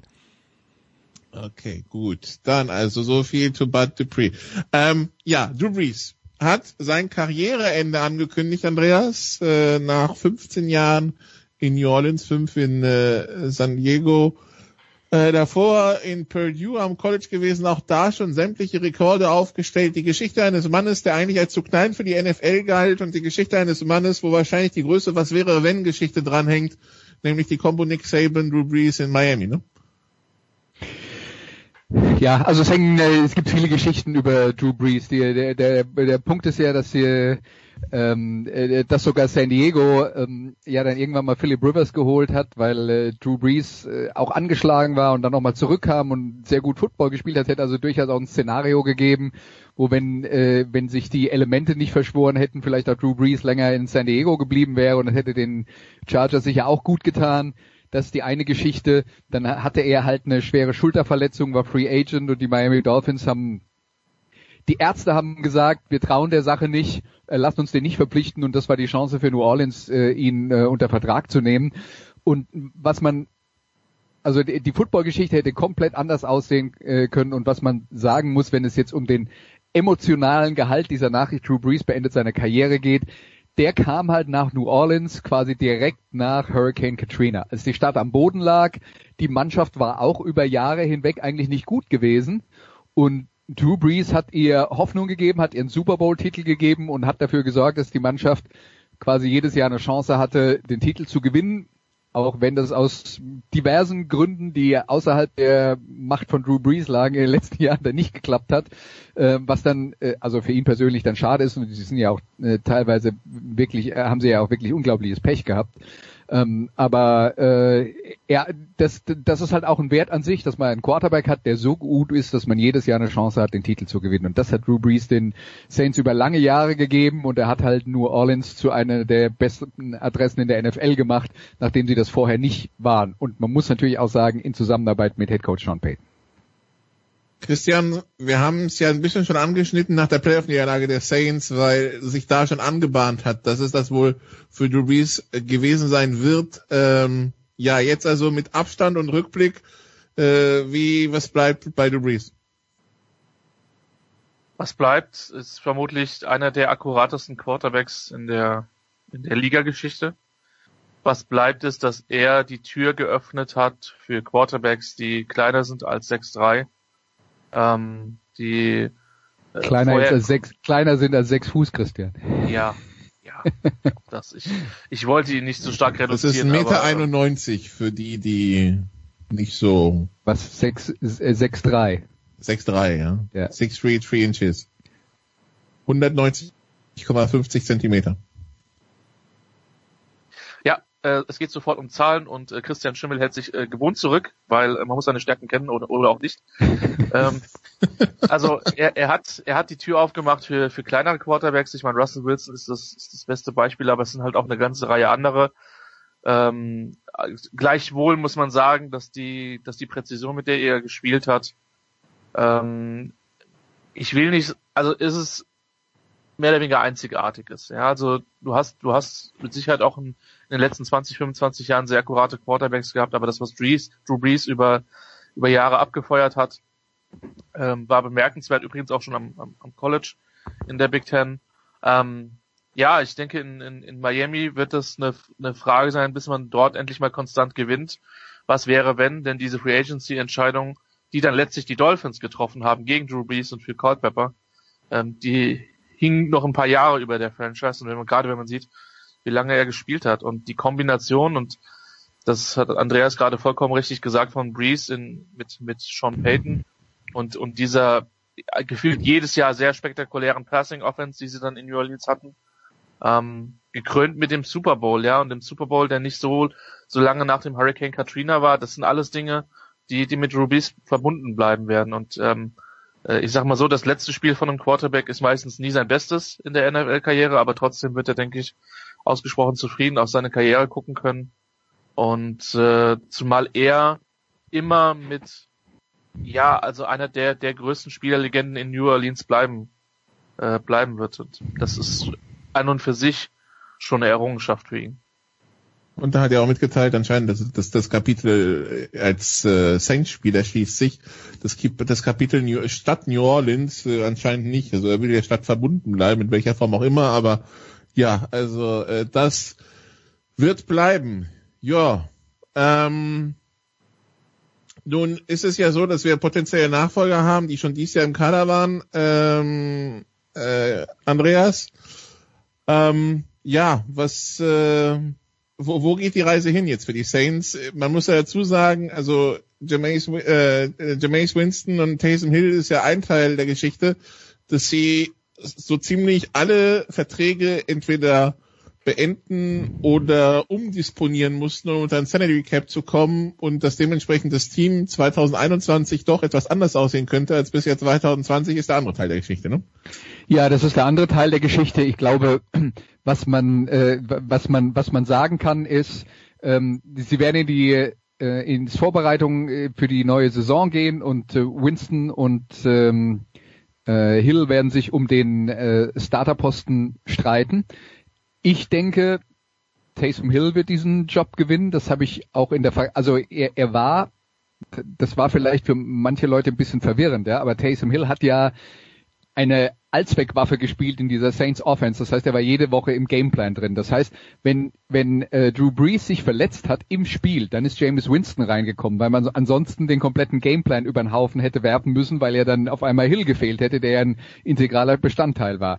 Aber als Breeze länger gefehlt hat und als äh, unter der Woche trainiert werden konnte mit Hill als Quarterback, dann war er der Quarterback und hat auch solide Leistung gebracht. Ein anderer Typ, ganz klar, äh, hat aber seine eigenen Qualitäten und äh, letzten Endes haben sie äh, haben sie da zwei Optionen ähm, aus denen ein äh, Quarterback-Guru wie Sean Payton vermutlich schon irgendwas stricken müsste, ähm, was unterm Strich funktioniert. Also ich mache mir ehrlich gesagt über die Quarterback-Position nicht so viele Sorgen wie über den Rest, weil da muss man dann halt mal gucken, was äh, nach dem Blutbad äh, Free Agency da noch übrig bleibt und äh, wer dann da am Ende noch am Platz steht. Das, äh, da, da werden noch viele Dinge passieren, die uns ein bisschen schlauer machen.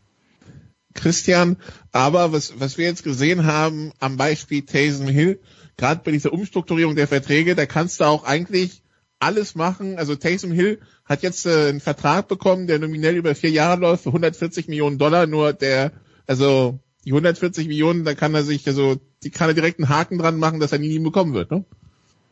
Ja, ich meine, Sean Payton trollt halt auch gerne. Ähm, und natürlich hat er möglichst hohe Zahlen erstmal reingeschrieben in diesen Vertrag, weil er sich gefreut hat, dass es dann einen Aufschrei in der, in der Medienwelt und in der Footballwelt geben wird.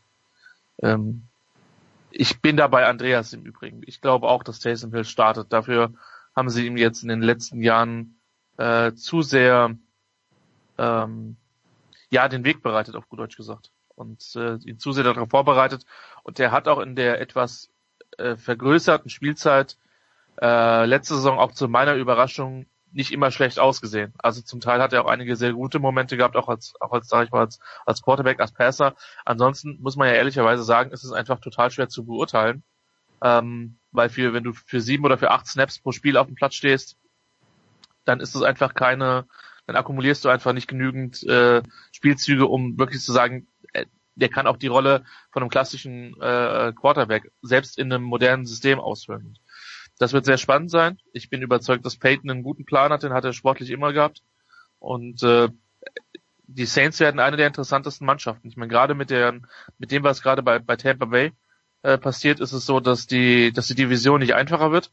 Ähm, und das, das könnten, werden nächstes Jahr auf jeden Fall sehr, sehr interessante Duelle werden. Zumal ich glaube, dass sowohl Carolina als auch, ja, Nicola, ich bin ein Optimist, auch die, auch die Falcons wieder Schritte nach vorne machen werden das könnte in den nächsten Jahren eine der umkämpftesten Divisionen in der Liga werden.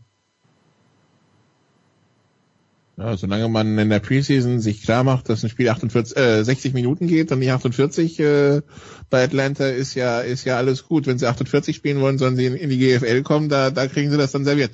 Ähm, aber ja, Andreas, äh, Christian hat es schon angedeutet, Tampa dagegen scheint den Laden ziemlich gut zusammenzuhalten.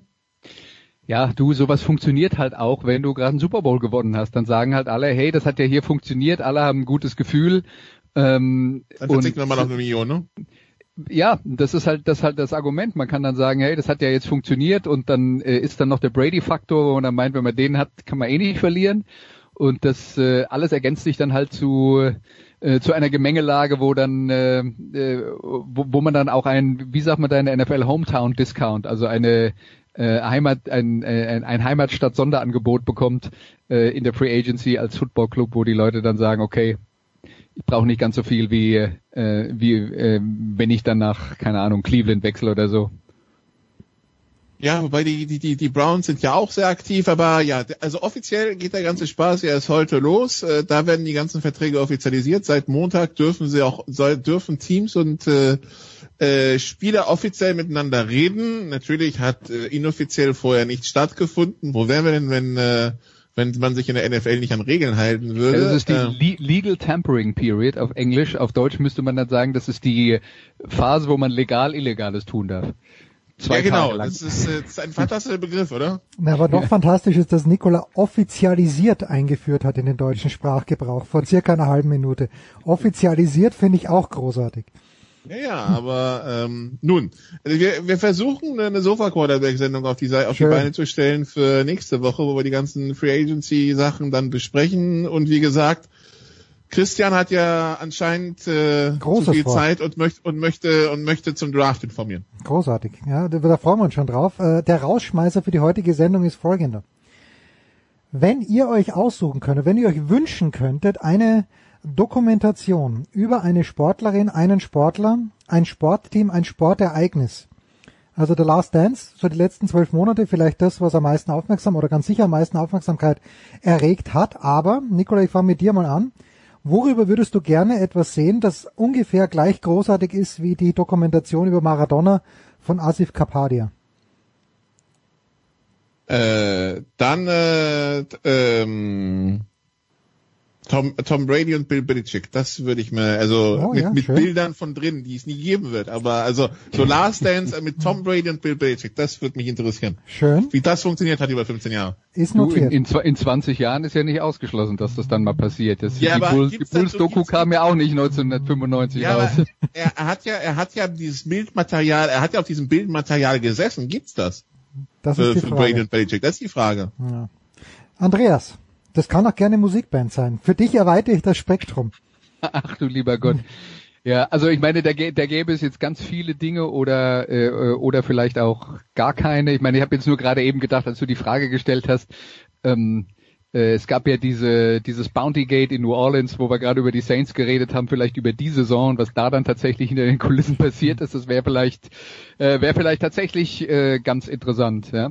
Und ähm, äh, dann mache ich jetzt gleich mal noch Werbung für unsere Musiksendung ja, unbedingt, unbedingt. Sonntag, weil äh, wir haben uns nämlich äh, mit Frank Albrecht vom Death Forever Heavy Metal Magazin über die Band UFO unterhalten und die haben ein sehr wildes Leben ge geführt und äh, einiges äh, einiges mitgemacht und da wären bestimmt auch ein paar interessante äh, Geschichten mit dabei. Jetzt muss man sagen, es sind leider sehr viele schon gestorben, die da in den 70er, 80er Jahren schon mit dabei waren. Also posthum die Interviews zusammenzukriegen, ist schwierig. Sonntag 12 Uhr. Christian, was würdest du gerne genauer wissen? Muss nicht zwingend Football sein, aber, aber gerne auch. Das erste, was tatsächlich in den Kopf gekommen ist, wäre eine, eine, eine wirklich längere Aufbereitung von, vom Kick Six. Ähm, Alabama gegen Auburn vor, vor einigen Jahren. Ähm, ich hätte auch gerne die Stimme von Nick Sabans Headset gehört, ähm, das leider keinen so guten Abend hatte, nachdem Chris Davis den Ball dann zurückgetragen hat. Ähm, das war ein episches Spiel vielleicht über die Saison, weil Auburn auch so ein bisschen der, der Außenseiter in der Geschichte ist und das dann letztlich äh, ins Finale der, der College Football Saison geschafft hat. Eben mit diesen zwei Wunderspielen, einmal ähm, dieser Kick Six und dann ähm, das Miracle in Jordan O'Hare, wo sie Georgia mit dem letzten Spielzug schlagen. Ähm, das wäre mit Sicherheit, auch wenn ich kein Auburn-Fan wäre, eine, eine lohnenswerte Doku. Herrlich. Das ist ein ganz breites Spektrum, das wir hier abbilden. Ich bedanke mich ganz herzlich, wie jede Woche bei Andreas Renner. Wir hören ihn am Sonntag schon wieder bei Nicolas Martin und bei Christian Schimmel. Kurze Pause in der Big Show 500.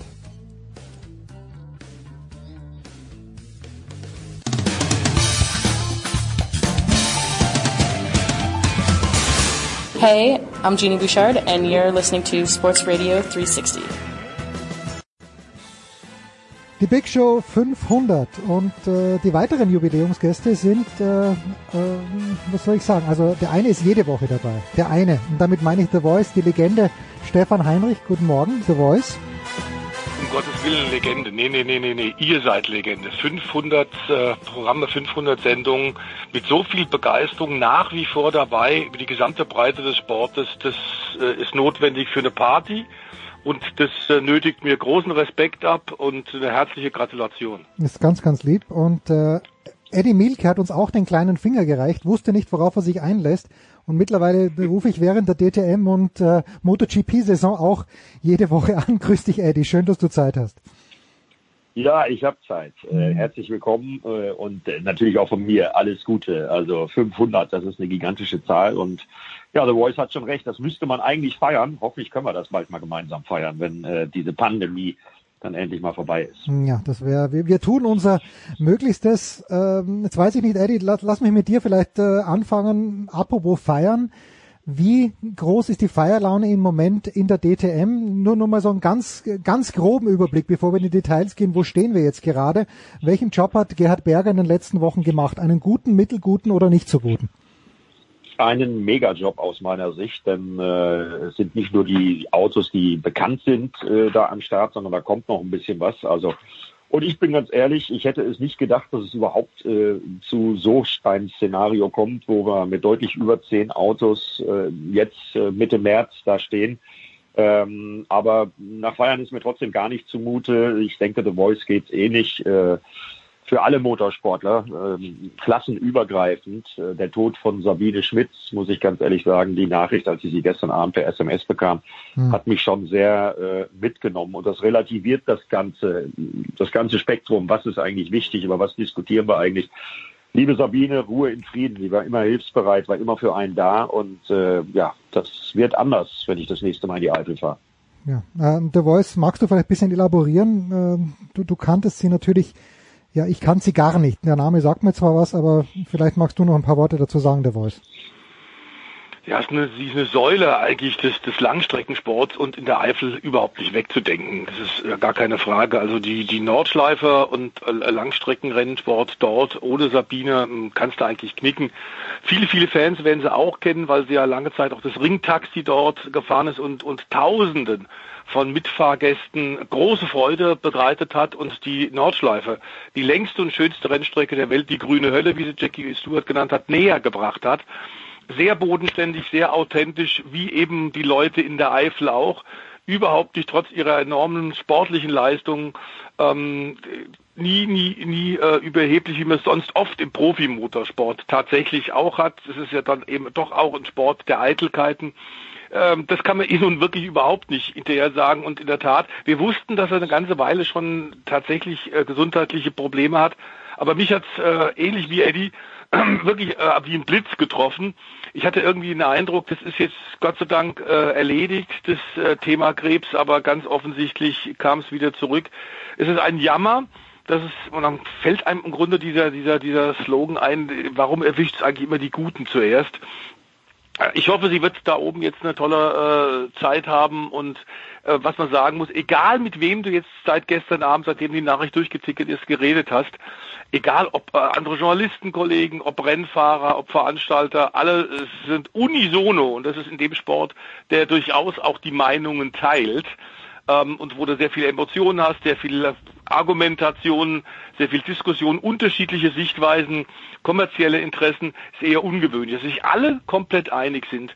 Äh, Sabine war eine der allerbesten und ich sehe es ganz genauso wie Eddie. Wenn ich auch das nächste Mal in die Eifel fahre, äh, werde ich auch so ein, so ein ungutes Gefühl in der Magengegend haben. Es ist wirklich ein, ein verdammter Jammer.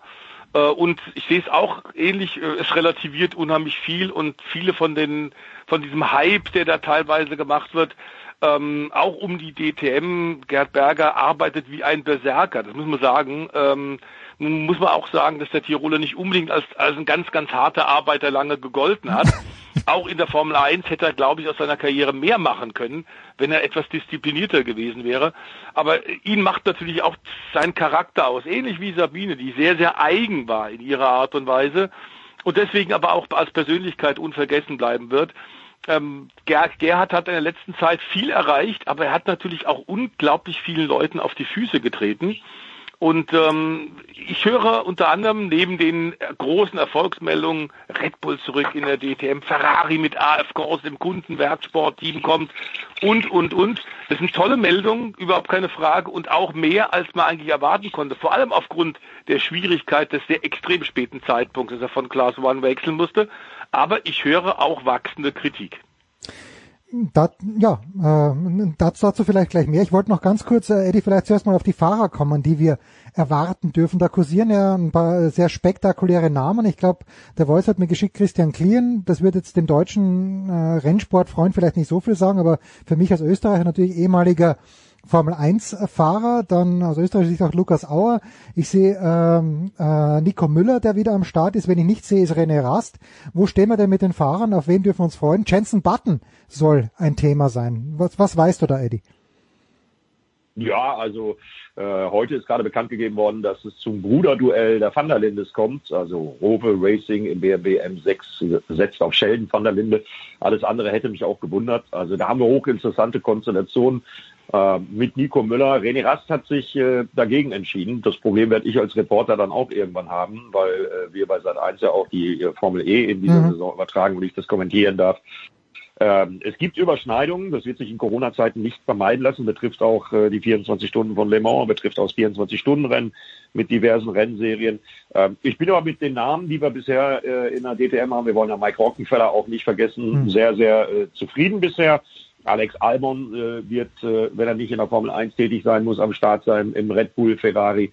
Äh, also äh, ich wiederhole nochmal, ähm, durch den Tod von Sabine äh, ja, gibt es gerade echt wichtigere Meldungen. Aber ich finde, was die Herrschaften um Gerhard Berger da bisher geschafft haben, ist mal definitiv, und äh, The Voice hat natürlich recht, kritisieren äh, kann man immer was. Es äh, ist noch kein volles Fahrerfeld. Die anvisierten 20 Autos sind noch nicht bestätigt. Aber nach dem, was sie bisher geschafft haben, bin ich da sehr optimistisch, äh, dass ihnen das noch gelingen wird.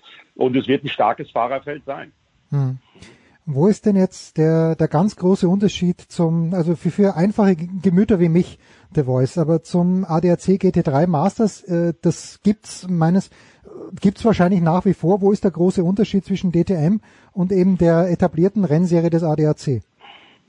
Na gut, nachdem die Autos jetzt nahezu gleich sind, ähm, der Gerhard Berger wollte ja eine reine Profirennserie haben im Vergleich zum ADAC Masters, bei dem es bedeutet, auch dort haben wir kurze Rennen, eine Stunde, aber eben mit Fahrerwechsel und dann wirst du oft Gentleman Driver dabei haben, die sich leisten können, hm. die dann einen schnellen Profifahrer sich dazu nehmen, der das Auto abstimmt, einem im Qualifying hilft, als Driving Coach auch hilft. Aber es ist klar, da fahren zwei Auto, zwei Fahrer, teilen sich ein Fahrzeug. Das ist der DTM ganz anders. Da wird es also ein Sprintrennen geben. Das ist tatsächlich die DNA der DTM. Es ist eine reine Profirennserie. Ähm, das heißt, die Leute werden da äh, bezahlt. Davon gehen wir aus. Wobei wir äh, tatsächlich noch sagen müssen, es ist ja momentan im GT3-Feld so, dass du zwar Fahrzeuge hast von 16 verschiedenen Herstellern, die, die diese Autos äh, für Sport, für den Motorsport anbieten und auf die Räder gestellt haben. Das war die Urerfolg-Idee äh, von Stefan Rattel und ein großer Erfolg eben auch für die internationalen GT3-Rennserien. Aber klar ist auch, dass es da unterschiedliche Autos gibt. Und wo ich da noch ein bisschen Bedarf sehe, aber Gerhard ist lang genug im Profigeschäft drin, in unterschiedlichsten Positionen. Wir erinnern uns, er war BMW-Motorsportchef nach seiner aktiven Fahrerkarriere. Ähm, er hat äh, Toro Rosso geführt, unter anderem mit äh, Sebastian Vettel den ersten, dessen ersten Grand Prix-Sieg geholt. Also der ist wahnsinnig vernetzt. Und das hängt nicht nur mit der Österreich-Mafia zusammen, wie ja. in Motorsportkreisen genannt wird, sondern es ist ganz klar, äh, der kennt Gott und die Welt und Gott und die Welt kennt ihn. Was auch ganz wichtig ist, wenn du hinter den Kulissen eigentlich äh, arbeitest, ist das ja nicht automatisch immer so. Aber klar ist tatsächlich, dass wir, was die BOP angeht, die Angleichung der unterschiedlichen Fahrzeugkonzepte ist das A und O für eine funktionierende Sprint- oder Langstrecken-GT-Rennserie. Wir kennen es in der Eifel von der Lang, vom Langstreckenpokal. Wir kennen es aber tatsächlich auch seit vielen Jahrzehnten inzwischen aus äh, der ADAC Masters, die es natürlich auch weiter gibt, schon mit 30 bestätigten Autos, mit einem anderen Konzept, denn die Finanzierung ist ein ganz anderes. Wir haben es gerade ja schon erwähnt.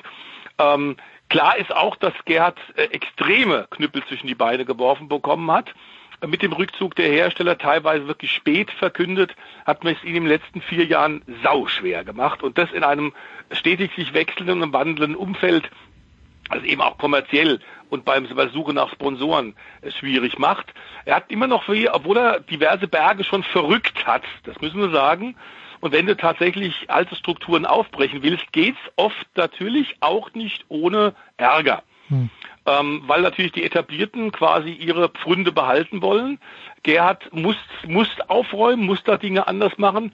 Aber die Finanzierung vieler Teams, da hängt es natürlich noch dran. Das ist in diesen auch Corona-bedingten Zeiten und in Zeiten, in denen die Automobilindustrie ja in Richtung Elektromobilität äh, sich wandelt, echt schwierig.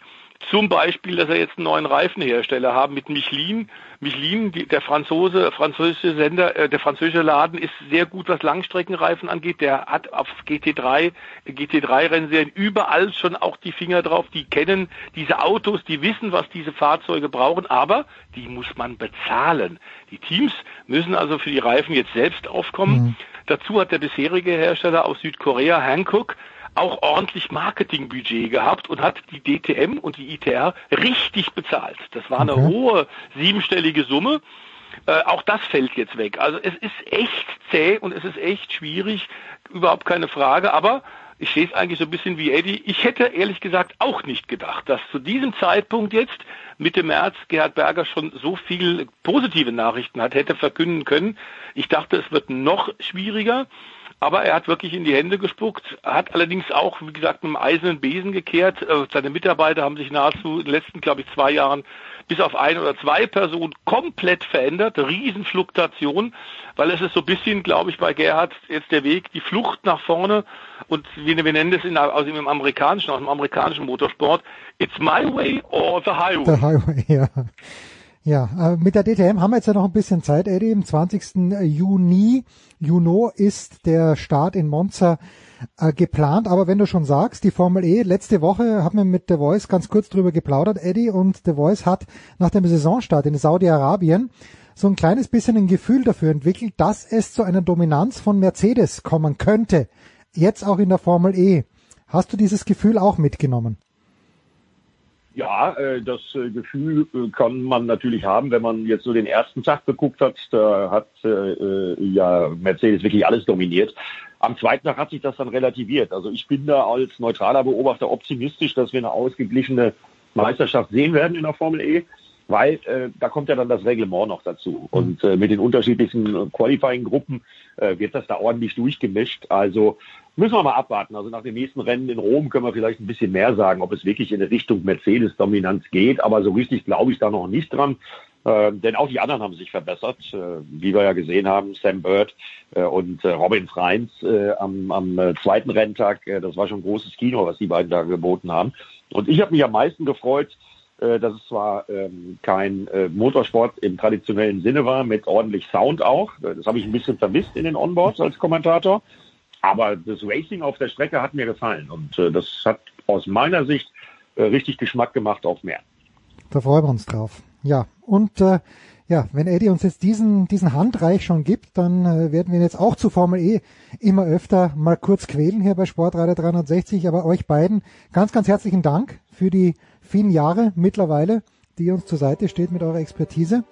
Eddie Milke von RAN und natürlich Stefan The Voice Heinrich. Äh, ich danke euch beiden. Wir machen eine kurze Pause in der Big Show 500.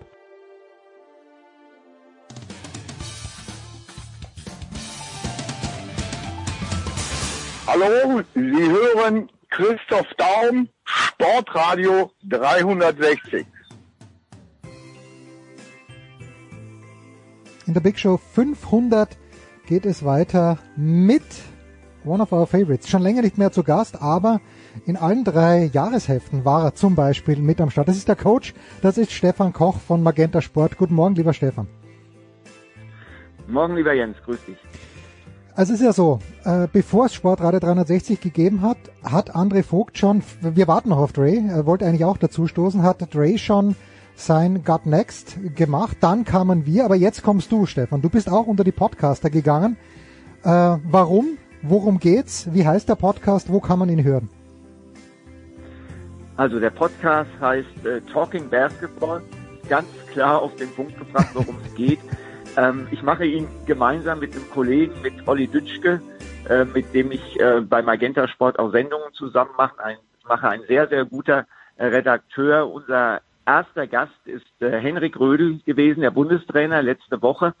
Ähm, es geht darum, auch ein bisschen Tagesaktuelles abzudecken, aber in erster Linie die Person, die Gast im Podcast ist, ein bisschen näher vorzustellen. Wir haben mit Henrik viel über seine Zeit äh, gesprochen, äh, auch am College als Spieler an der University of North Carolina, seine Erlebnisse da, wie alles begonnen hat bei ihm mit Basketball, hatten einen ehemaligen Mannschaftskameraden aus Offenbach aus der Jugend als äh, Überraschungsgast äh, und Überraschungsbeitrag äh, mit drin. Und den Podcast, den gibt's eigentlich da, wo es Podcasts gibt. Wir haben es erstmal überall eingestellt und ähm, ja, wer ihn trotzdem nicht findet, dem sei nochmal eine äh, Seite genannt, wo er ihn definitiv finden wird.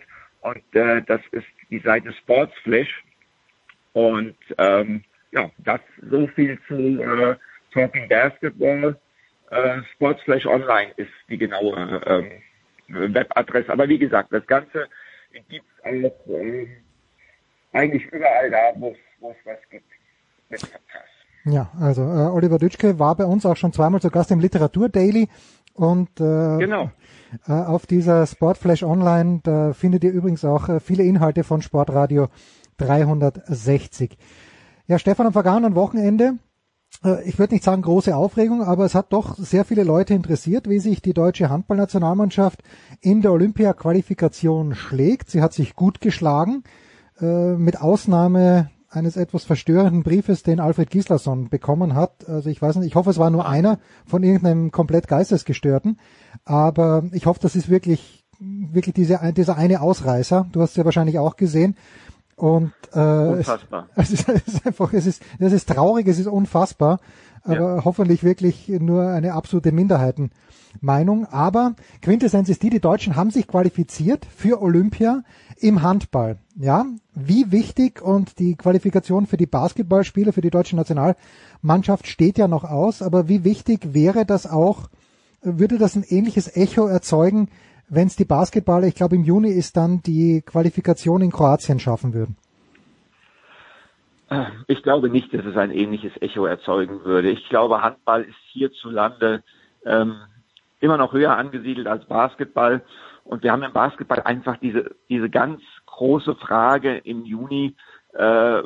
wie wird die Mannschaft aussehen? Also das, das, das, das Ding ist ja, dass äh, zu diesem Zeitpunkt noch NBA Playoffs sein werden, äh, Conference Semifinals und Dennis Schröder, unser bester Spieler, ist in einem Team unterwegs mit LeBron James und mit Anthony Davis, mit dem Defending Champion, mit den Los Angeles Lakers, die da sehr wahrscheinlich noch spielen werden. Und ähm, Entsprechend ist da schon eine Möglichkeit gegeben, dass Dennis gar nicht dabei ist. Bei den anderen NBA-Spielern ist es dann deutlich wahrscheinlicher, dass sie mitspielen. Wir sind schon, sage ich mal, sehr auf Dennis angewiesen. Äh, ich mache jetzt mal den Worst Case. Ja, ich mache mal den Worst Case. Dennis spielt NBA Playoffs und Maodolo verletzt sich. Und dann haben wir auf unserer schwachen Guard-Position oder haben, haben wir dann in dem Moment eine Schwäche auf der Guard-Position, die wir auf anderen Positionen irgendwo ausgleichen können auf den großen Positionen, dort aber nicht. Also es wird sicherlich zum Ursprung deiner Frage zurückzukommen. Es wird natürlich ein positives Echo geben, aber mhm. ähm, Basketball und Handball sind in Deutschland immer noch nicht in der öffentlichen Wahrnehmung auf äh, der gleichen Position angekommen. Jetzt, wenn ich mir dieses Turnier anschaue, nur ganz kurz, ich bin etwas überrascht, dort die USA zu sehen. Zum Beispiel, ähm, Deutschland ist in die Gruppe B gelost worden, wo es auf jeden Fall gegen Australien, Nigeria geht, vielleicht gegen Serbien. Ich erinnere, ich meine mich, äh, und das war auch das Gespräch für unser Jahresmagazin, glaube ich, das Dre, du und Henrik Rödel geführt habt. Aber ich meine mich zu erinnern, dass Serbien von vielen und möglicherweise sogar von dir vielleicht sogar als stärkste europäische Mannschaft gesehen wird. Natürlich auch immer vorbehaltlich, wer dann überhaupt Zeit hat. Es geht, es, es, es, es geht, äh, es geht immer darum, wer Zeit hat. Das ist, mhm. das ist, äh, das ist das Problem. Wir haben im, im, im Basketball einfach ähm, dieses Problem, das können wir nicht wegdiskutieren äh, jetzt. Wir haben einfach dieses Problem, wir haben Kalender in Europa, die nicht mal in der, äh, aneinander angepasst sind zwischen der FIBA äh, und, und, und der Euroleague und wir haben on top die NBA. Das heißt, dort ist eine Taktung zwischen Nationalmannschafts- und Vereinswettbewerben beziehungsweise nordamerikanischem Pro Profibasketball nicht wirklich erfolgt. Und dann sind wir jetzt wieder beim Thema Handball und Fußball. Da wäre es undenkbar. Da Ja, wäre ja. es einfach undenkbar. Ja, gerade im Handball denke ich mir, gut, die, die, alle Spitzenspieler spielen ja in Europa. Und äh, auch wenn das manchmal ein komplettes Chaos ist, wenn du nicht weißt, aha, spielt Kiel jetzt am Sonntag, spielen die jetzt in der Champions League oder ist das das Nachtragsspiel der Bundesliga, aber zumindest für die großen Turniere sind alle Topspieler, wenn jetzt nicht diese besondere Situation, wie es in Ägypten eben war, wo ein, zwei Spieler gesagt haben, okay, unter diesen Umständen mag ich nicht nach Ägypten reisen, aber das ist natürlich schon ein massiver Unterschied. Ja, also das- ich würde noch gerne mal dazwischen haken. Du sagst für die Top-Turniere. Für die Top-Turniere stehen alle Top-Spieler im Basketball auch zur Verfügung. Die Frage ist nur, ob äh, sie dann überhaupt noch teilnehmen können, weil sie nämlich für die Qualifikation zu Hm, den Top-Turnieren nicht zur. Verfügung stehen und dadurch äh, eben möglicherweise Teams reinkommen, die weniger Talent haben, weil sie eben nicht so viele Top-Spieler haben, die zur Qualifikation nicht zur Verfügung stehen. Also die Top-Turniere, die sind schon äh, entsprechend, sage ich mal, frei aber die Qualifikation dafür, das ist das, das ist das große Problem im Basketball. Hm. Wo stehen wir im Moment mit der Easy Credit BBL, Stefan? Ich habe mit, äh, mit, mit Kearney auch vor zwei Wochen, glaube ich, gesprochen. Also äh, die Idee, dass es wieder so eine Bubble geben wird wie letztes Jahr hier in München, was ja zwangsweise der Fall sein musste, was er dann nach allem, was ich zumindest mitbekommen habe, gut funktioniert hat, ist ist vom Tisch. Ähm, aber wo wo ist der Silberstreifen am Horizont für dich? Sei es jetzt, äh, wann wir wieder Fans in den Hallen haben, sei es, dass äh, ja, dass sich sportlich etwas tut, wo du sagst, da freue ich mich drauf. Also was das erste betrifft, Fans in der Halle, sehe ich im Moment leider keinen Silberstreif. Wir müssen uns ja nur äh, die Inzidenzien äh, anschauen, die wieder steigen. Ähm, wir sehen das äh, Impftempo, äh, was sehr überschaubar Ja. ist. Ähm, also das sind Dinge, die, die hängen sich vom Sport ab. Da haben wir eine Entwicklung, die im Moment eher wieder kontraproduktiv ist. Ich hatte mir mehr gewünscht, ich hatte mir auch ehrlich gesagt mehr erhofft äh, diesbezüglich. Äh, es ist ja immer im Frühjahr, äh, wenn es wärmer wird, dann geht's runter mit den Ansteckungen. Jetzt haben wir diese ganze äh, Mutantengeschichte am Laufen. Äh, also dazu kann ich kann ich wenig sagen, außer dass es mich äh, sehr, sehr frustriert und zwar vor allen Dingen auch sehr, sehr frustriert über den Profisport hinaus. Hm. Gerade was den Kinder- und Jugendsport betrifft. Das finde ich, äh, das finde ich ein massives Problem. Die Profis spielen zumindest. Leute in der Halle sind, klar, wäre es schöner mit Zuschauern. Aber dass wir Kinder und Jugendliche ein ganzes Jahr keinen Wettkampfsport haben, nicht mal Trainingssport, das finde ich, das ist noch eine absolut größere Katastrophe. Worauf freue ich mich jetzt sportlich, ähm, was, äh, was die, was die BBL betrifft? Ähm, ich bin einfach nur froh, dass, dass, dass, dass wir Spiele haben. Wir werden, äh, wenn du sagst, wo steht die BBL, äh, konstatieren müssen, die Bayern spielen eine sehr, sehr gute Rolle in der Euroleague. Sie werden sehr sicher, denke ich, in die Playoffs kommen. Das ist ihnen eigentlich kaum noch zu nehmen, gerade auch aufgrund ihrer Fähigkeit, äh, in Spielen in den entscheidenden Momenten dann äh, doch äh, da zu sein im vierten Viertel. Ähm, Berlin macht nach wie vor Spaß zum Zuschauen. Wir haben in Ludwigsburg eine Überraschungsmannschaft, die da oben äh, steht, die das auch wirklich sehr gut macht. Ähm, die Aber, aber in, Kreilsheim in, ja, verloren die sagen, in Basketball verloren, ja. ja. ja, die, die in Kreilsheim verloren, die, die tollen Basketball spielen, einen, ähm, einen jungen finnischen Trainer haben, der, finde ich, äh, wir reden ja im Basketball immer von dem Begriff Philosophie, der, der ja sehr, sehr ähm, überschwänglich benutzt wird, der wirklich das hat. Ähm, also da, da, da gibt es schon ganz viele schöne, äh, interessante, äh, gute Aspekte auch äh, in dieser Saison, aber ähm, die Pandemie sorgt dafür, dass die allenfalls in einem milchigen äh, Licht äh, erleuchten, aber keinesfalls eben von den Spotlights angestrahlt. Das ist einfach so. Ja, also und das, wenn du den Jugendsport ansprichst, also meine Tochter spielt Hockey Und wenn du nicht in, sie war bis vor kurzem in der bayerischen Auswahl und da das Auswahltraining ist weitergegangen. Aber wenn du dann an diesem Hockeyplatz vorbeigehst äh, im Winter jetzt äh, und, und aber kein Schnee gelegen ist und du dir denkst, eigentlich könnten die Kinder da im Freien völlig problemlos spielen, es ist aber nicht erlaubt, da, das, das macht mich, macht mich sogar unrund und das ist ein ganz großes Problem, das, glaube ich überschätzt, unterschätzt wird. Ganz klar, also das, das, das macht mich auch extrem unrund. Ähm, ähm, weil es einfach auch äh, mein Kind unrund macht. Ja, also ich bin mir gespannt. Also letzte Woche kam die Meldung, äh, bin ich in, in, in Hessen zu Hause, dass Fußballtraining draußen wieder erlaubt ist. Ähm, das hieße für meinen Sohn, dass jetzt ab, ab Freitag, sprich ab übermorgen wäre das erste Fußballtraining. Und es kam auch die Meldung, dass im Basketball äh, zumindest wieder äh, Training zwei Spielern mit Kontakt erlaubt ist. Also er spielt beide Sportarten. Mhm. Ähm, äh, aber ich kann mir nicht vorstellen, dass wir das lange aufrechterhalten Nein. können, wenn die Inzidenzzahlen so weiter marschieren. Das ist, möglicherweise wird es vor dem ersten Training bei beiden, vor dem ersten 1 gegen 1 Kontakttraining im Basketball und vor dem ersten Mannschaftstraining im Fußball schon wieder gekippt. Und das finde ich dann oberschlimm, wenn die Kinder dann so ein bisschen Hoffnung haben. Aber ja, wir kommen so ein bisschen weg vom Sport in allgemeine gesellschaftliche Probleme. Aber der Sport, das wissen wir beide, ist ein Teil der Gesellschaft und dieser dumme Spruch von früher im aktuellen Sportstudio vor Olympischen Spielen in den Boykottjahren, äh, Sport und Politik sollte man nicht miteinander vermischen, der ist ja äh, zum ja. Glück mal mittlerweile längst ad absurdum geführt. Wir wissen, wo wir stehen. Ja, so ist es.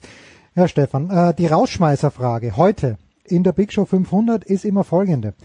Im letzten Jahr hat uns ja begeistert, äh, manche mehr, manche weniger, äh, manche haben weniger erfahren, manche haben mehr erfahren. The Last Dance, also diese Dokumentation über die Chicago Bulls im letzten Jahr von Michael Jordan. Wenn du jetzt dir wünschen dürftest, und ich weiß diese Frage, du bist völlig unvorbereitet, aber wenn du dir wünschen dürftest, eine ja. Dokumentation über einen Sportler, über eine Sportlerin oder über ein Sportteam, worüber würdest du gerne mehr erfahren? Wie gesagt, die Frage trifft dich völlig unvorbereitet, aber gibt es irgendwas, wo du denkst, ha, der hat mich immer schon oder sie hat mich immer schon fasziniert und da würde ich gerne mehr erfahren? Äh, da da, da, da gibt es da gibt's ganz, ganz viele. Gibt's ganz, ganz viele und ich, ich sag mal exemplarisch, ähm, Olympische Spiele 68, Mexico City, 200 Meter Lauf der Männer, äh, Tommy Smith und John Carlos hinterher mit der Black Power Demonstration. Mhm dieses Thema Rassismus und Sport, was durch Colin äh, Kaepernick wieder nach oben gekommen ist. Äh, und ich glaube, die beiden waren in diesem Zusammenhang wirklich ähm, Männer der ersten Generation, äh, die darauf aufmerksam gemacht haben. Dazu eine Doku würde ich mir sehr gerne anschauen. Herrlich, wie das aus der Pistole geschossen kommt. Großartig. Ja, ich weiß nichts. Ich, ich habe dieses Bild von der Siegerehrung natürlich vor mir wo die die, ja. die rechte Faust mit dem schwarzen Handschuh in, in gen genau. Himmel recken, aber ansonsten weiß ich da äh, herzlich wenig. Wunderbar.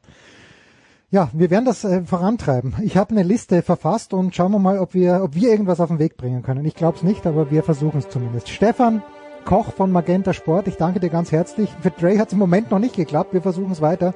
Kurze Pause. Bis dann.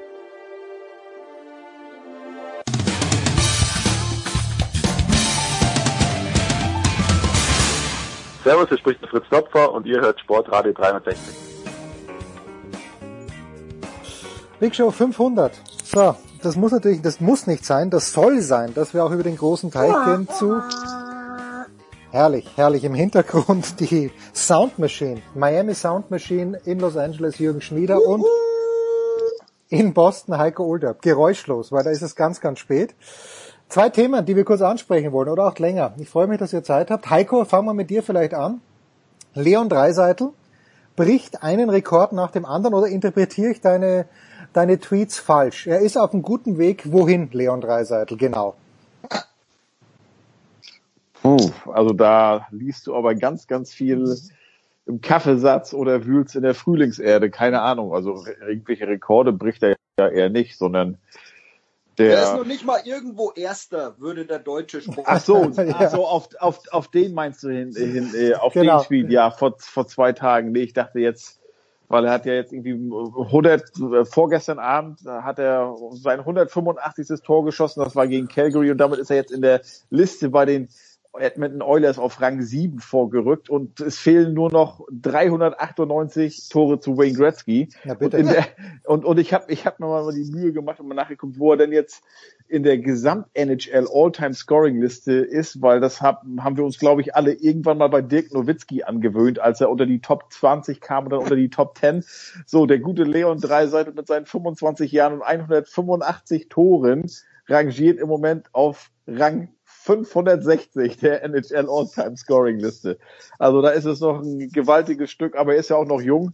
Aber die anderen Zahlen, nö, die habe ich einfach nur mal so, er hat jetzt 30 Spiele von 56 absolviert und irgendwie, ich gucke mir die Stats an und dachte, oha, da ist er Zweiter, da ist er Dritter, das kann man ja mal, mal, mal raushauen.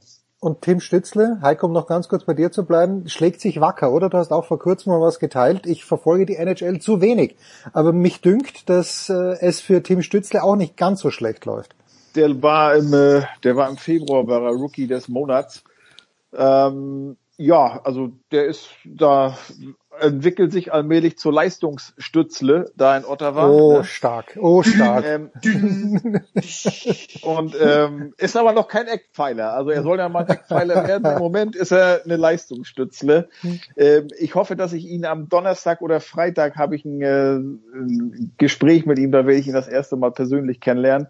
Bin mal gespannt, aber so gefühlt, was ich bisher so gesehen habe, ist er halt so komplett anders als Leon Dreiseitel ist. Ob, also der ist irgendwie so, ja, der, der lacht die ganze Zeit und, und ist, ist locker drauf. Leon ist ja immer eher so bisschen mürrisch und, und zurückgezogen, was gar, gar nicht böse gemeint ist. Er ist einfach so, ne? Aber ich glaube, der Stützle, der ist so ein Typ, der trägt sein Herz auf der Zunge und äh, da freue ich mich mal drauf. Aber ja, der hat bislang, macht einen super Eindruck, wenn man mal auch bedenkt, der war die Nummer drei beim Draft, die Nummer zwei Quinton Byfield von den LA Kings. Der hat noch gar nicht gespielt. Der spielt da im Farmteam, glaube ich. Dann der Alex Lafreniere von den Rangers. Der hat auch ganz andere Zahlen als, als Tim, also viel weniger.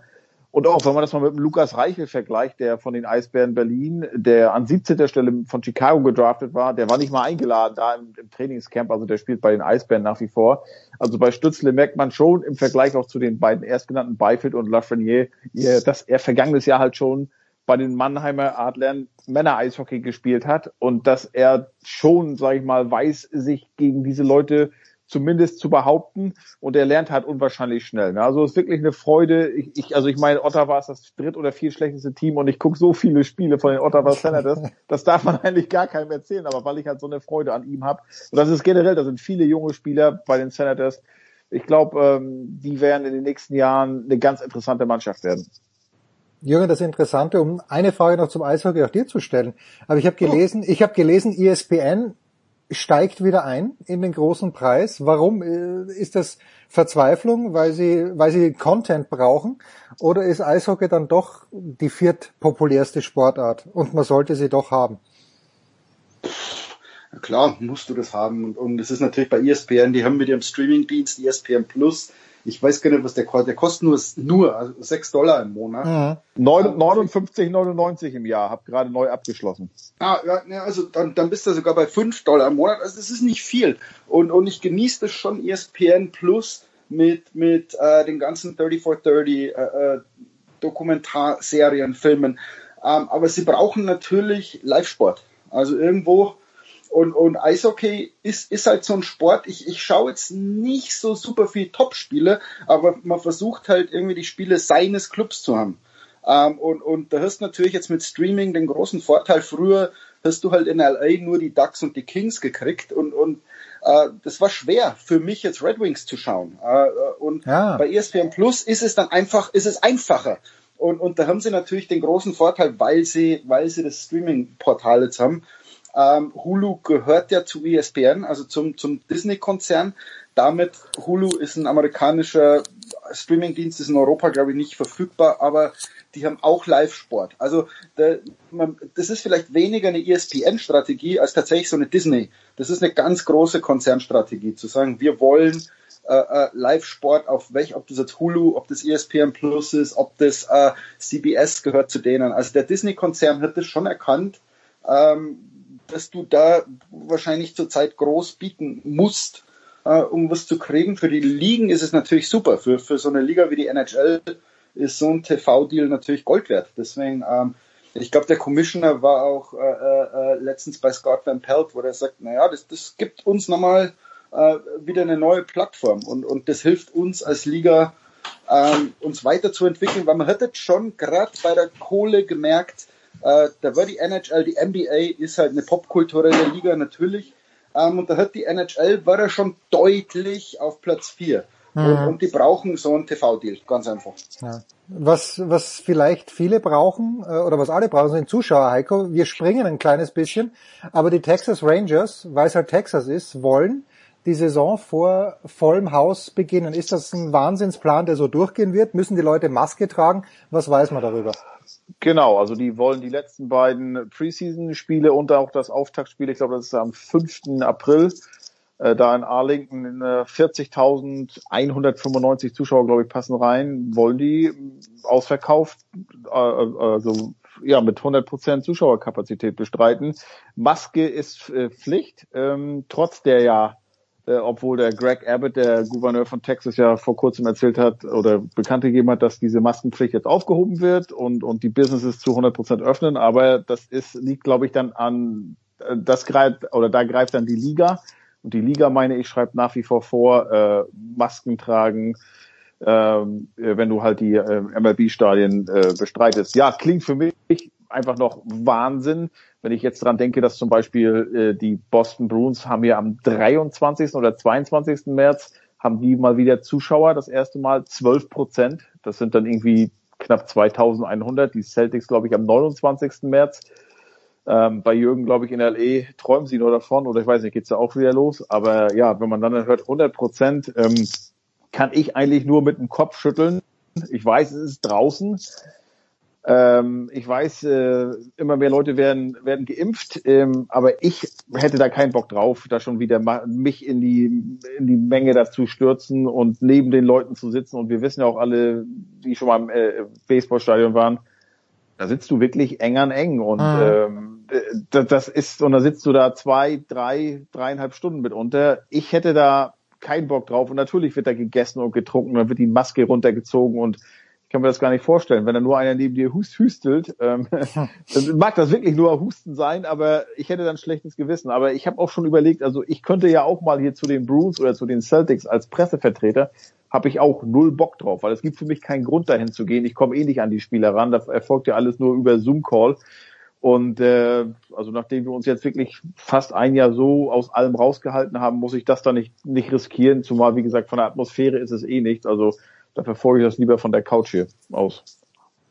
Jürgen, Jürgen die Perspektive ja. in Los Angeles, ja, ja. Ja, ich bin ein bisschen, bin mittlerweile ein bisschen anderer Meinung, weil, weil, also bei uns, wenn man schaut, LA County ist derzeit mehr als ein Viertel der Leute geimpft. Also das geht hier relativ schnell. Und die Dodgers haben jetzt auch, also voll gebe ich, gebe ich Heiko völlig recht. Also ein volles Stadion würde ich nicht machen, aber äh, ich glaube, die Dodgers haben das erste Heimspiel am 8. April oder am 9. April, wo du sagst, okay, wir haben noch drei Wochen. Ähm, und wenn wir dann sagen, in drei Wochen, glaube ich, will LA County äh, äh knapp 40 Prozent der Leute geimpft haben. Also ich glaube, das hört sich gerade relativ vernünftig an, dann zu sagen, äh, 15, 20.000 lassen wir auf den Hügel über LA. Mhm. Also wie gesagt, wie, wie, Heiko sagt, ich würde jetzt auch nicht eng an eng sitzen wollen, aber äh, es ist auch so ein bisschen Zeichen äh, für die Leute, schau mal, das Impfen geht voran. Und, und wir werden euch am Eingang äh, äh, vielleicht Fieber messen oder keine Ahnung, werden die Maßnahmen haben. Vielleicht werden bereits äh, äh geimpfte Leute bevorzugt äh, äh, behandelt. Auch das kommt. Also ich, ich finde es schon richtig, auch als Zeichen zu sagen, äh, jetzt lassen wir wieder ein paar rein, um, um den Leuten zu sagen, schau mal, äh, ihr dürft euch sicher fühlen. Und, und es geht voran mit dem Impfen. Also wie gesagt, weiterhin Maske auf Abstand halten, klar. Ähm, aber, aber man merkt jetzt, schau mal, es geht voran, dass das Ding endlich aufhört. Vielleicht merkt man da halt auch den Unterschied zu Deutschland. Also in Amerika ist es ja oft so, ich weiß nicht, wie es im Dodger Stadium ist. Hier äh, Fenway Park, da geht man eher zu Fuß, weil das mitten in der Stadt ist, aber viele Stadien sind ja so weit draußen. Da fährt jeder halt mit dem Auto hin. In Deutschland ist ja das Gefährliche, glaube ich, dass du dann zum Beispiel zu dem Bundesligastadion mit der Bahn oder mit dem Bus anreisen müsstest, wo dann wirklich viele Leute auf engem Raum sind. Das umgeht der Ami ja ganz clever, dass er dann halt Parkplätze für 40, 50.000 Autos schafft, um die großen Football- oder Baseball-Arenen und dann fährt halt jeder da mit seinem eigenen Vehikel hin. Ja, also Wie gesagt, ich, ich will jetzt nicht, das ist natürlich immer, äh, gerade weil wir jetzt natürlich für deutsche Hörer reden, es ist natürlich, man schaut dann immer auf eine andere Gegend und dann ärgert man sich wieder über Deutschland und so weiter. Also ging mir das letzte Jahr ganz genauso. Und dann schaut man wieder nach Texas und sagt, äh, ist, ist äh, unverantwortlich, was die machen. Ich, ich rede jetzt nur von LA, von den Zahlen in LA, wo man sagt, schau mal, die Zahl der Geimpften scheint es zu rechtfertigen, dass wir da ein bisschen aufmachen, dass wir ein paar Leute reinlassen. Das bedeutet nicht, dass meine Meinung ist, dass wir jetzt die Bundesliga aufmachen. Ganz wichtig. naja, ja, ja, verstehe, ich verstehe, verstehe ich das ja, schon. aber man sagt dann, ja, schau mal, in Amerika machen sie auch auf, jetzt will ich auch wieder in die Allianz Arena oder ins Dortmund, ins, ins Westfalenstadion. Also, ähm, nein, ja, das, das muss jede Gegend, jeder Bundesstaat für, für sich entscheiden, äh, äh, was richtig ist. Tja. Und ich glaube, in Deutschland ist ja mein Mecklenburg-Vorpommern da ziemlich weit vorne, ne? Der Wir haben, wir haben nie an euch gezweifelt. der- Wir haben nie an euch gezweifelt, Heiko. ja, genau. Eigentlich passiert ja immer alles zehn Jahre später. Aber diesmal der, der, wer heißt der Knut Rune oder Klaas Rune Matzen, der Bürgermeister von Rostock, der hat ja diese App von den Fanta 4. Will er wohl, ähm, misst da mit der schon ganz viel und will jetzt demnächst bei Hansa Rostock wohl schon bis zu 7000 Zuschauer reinlassen.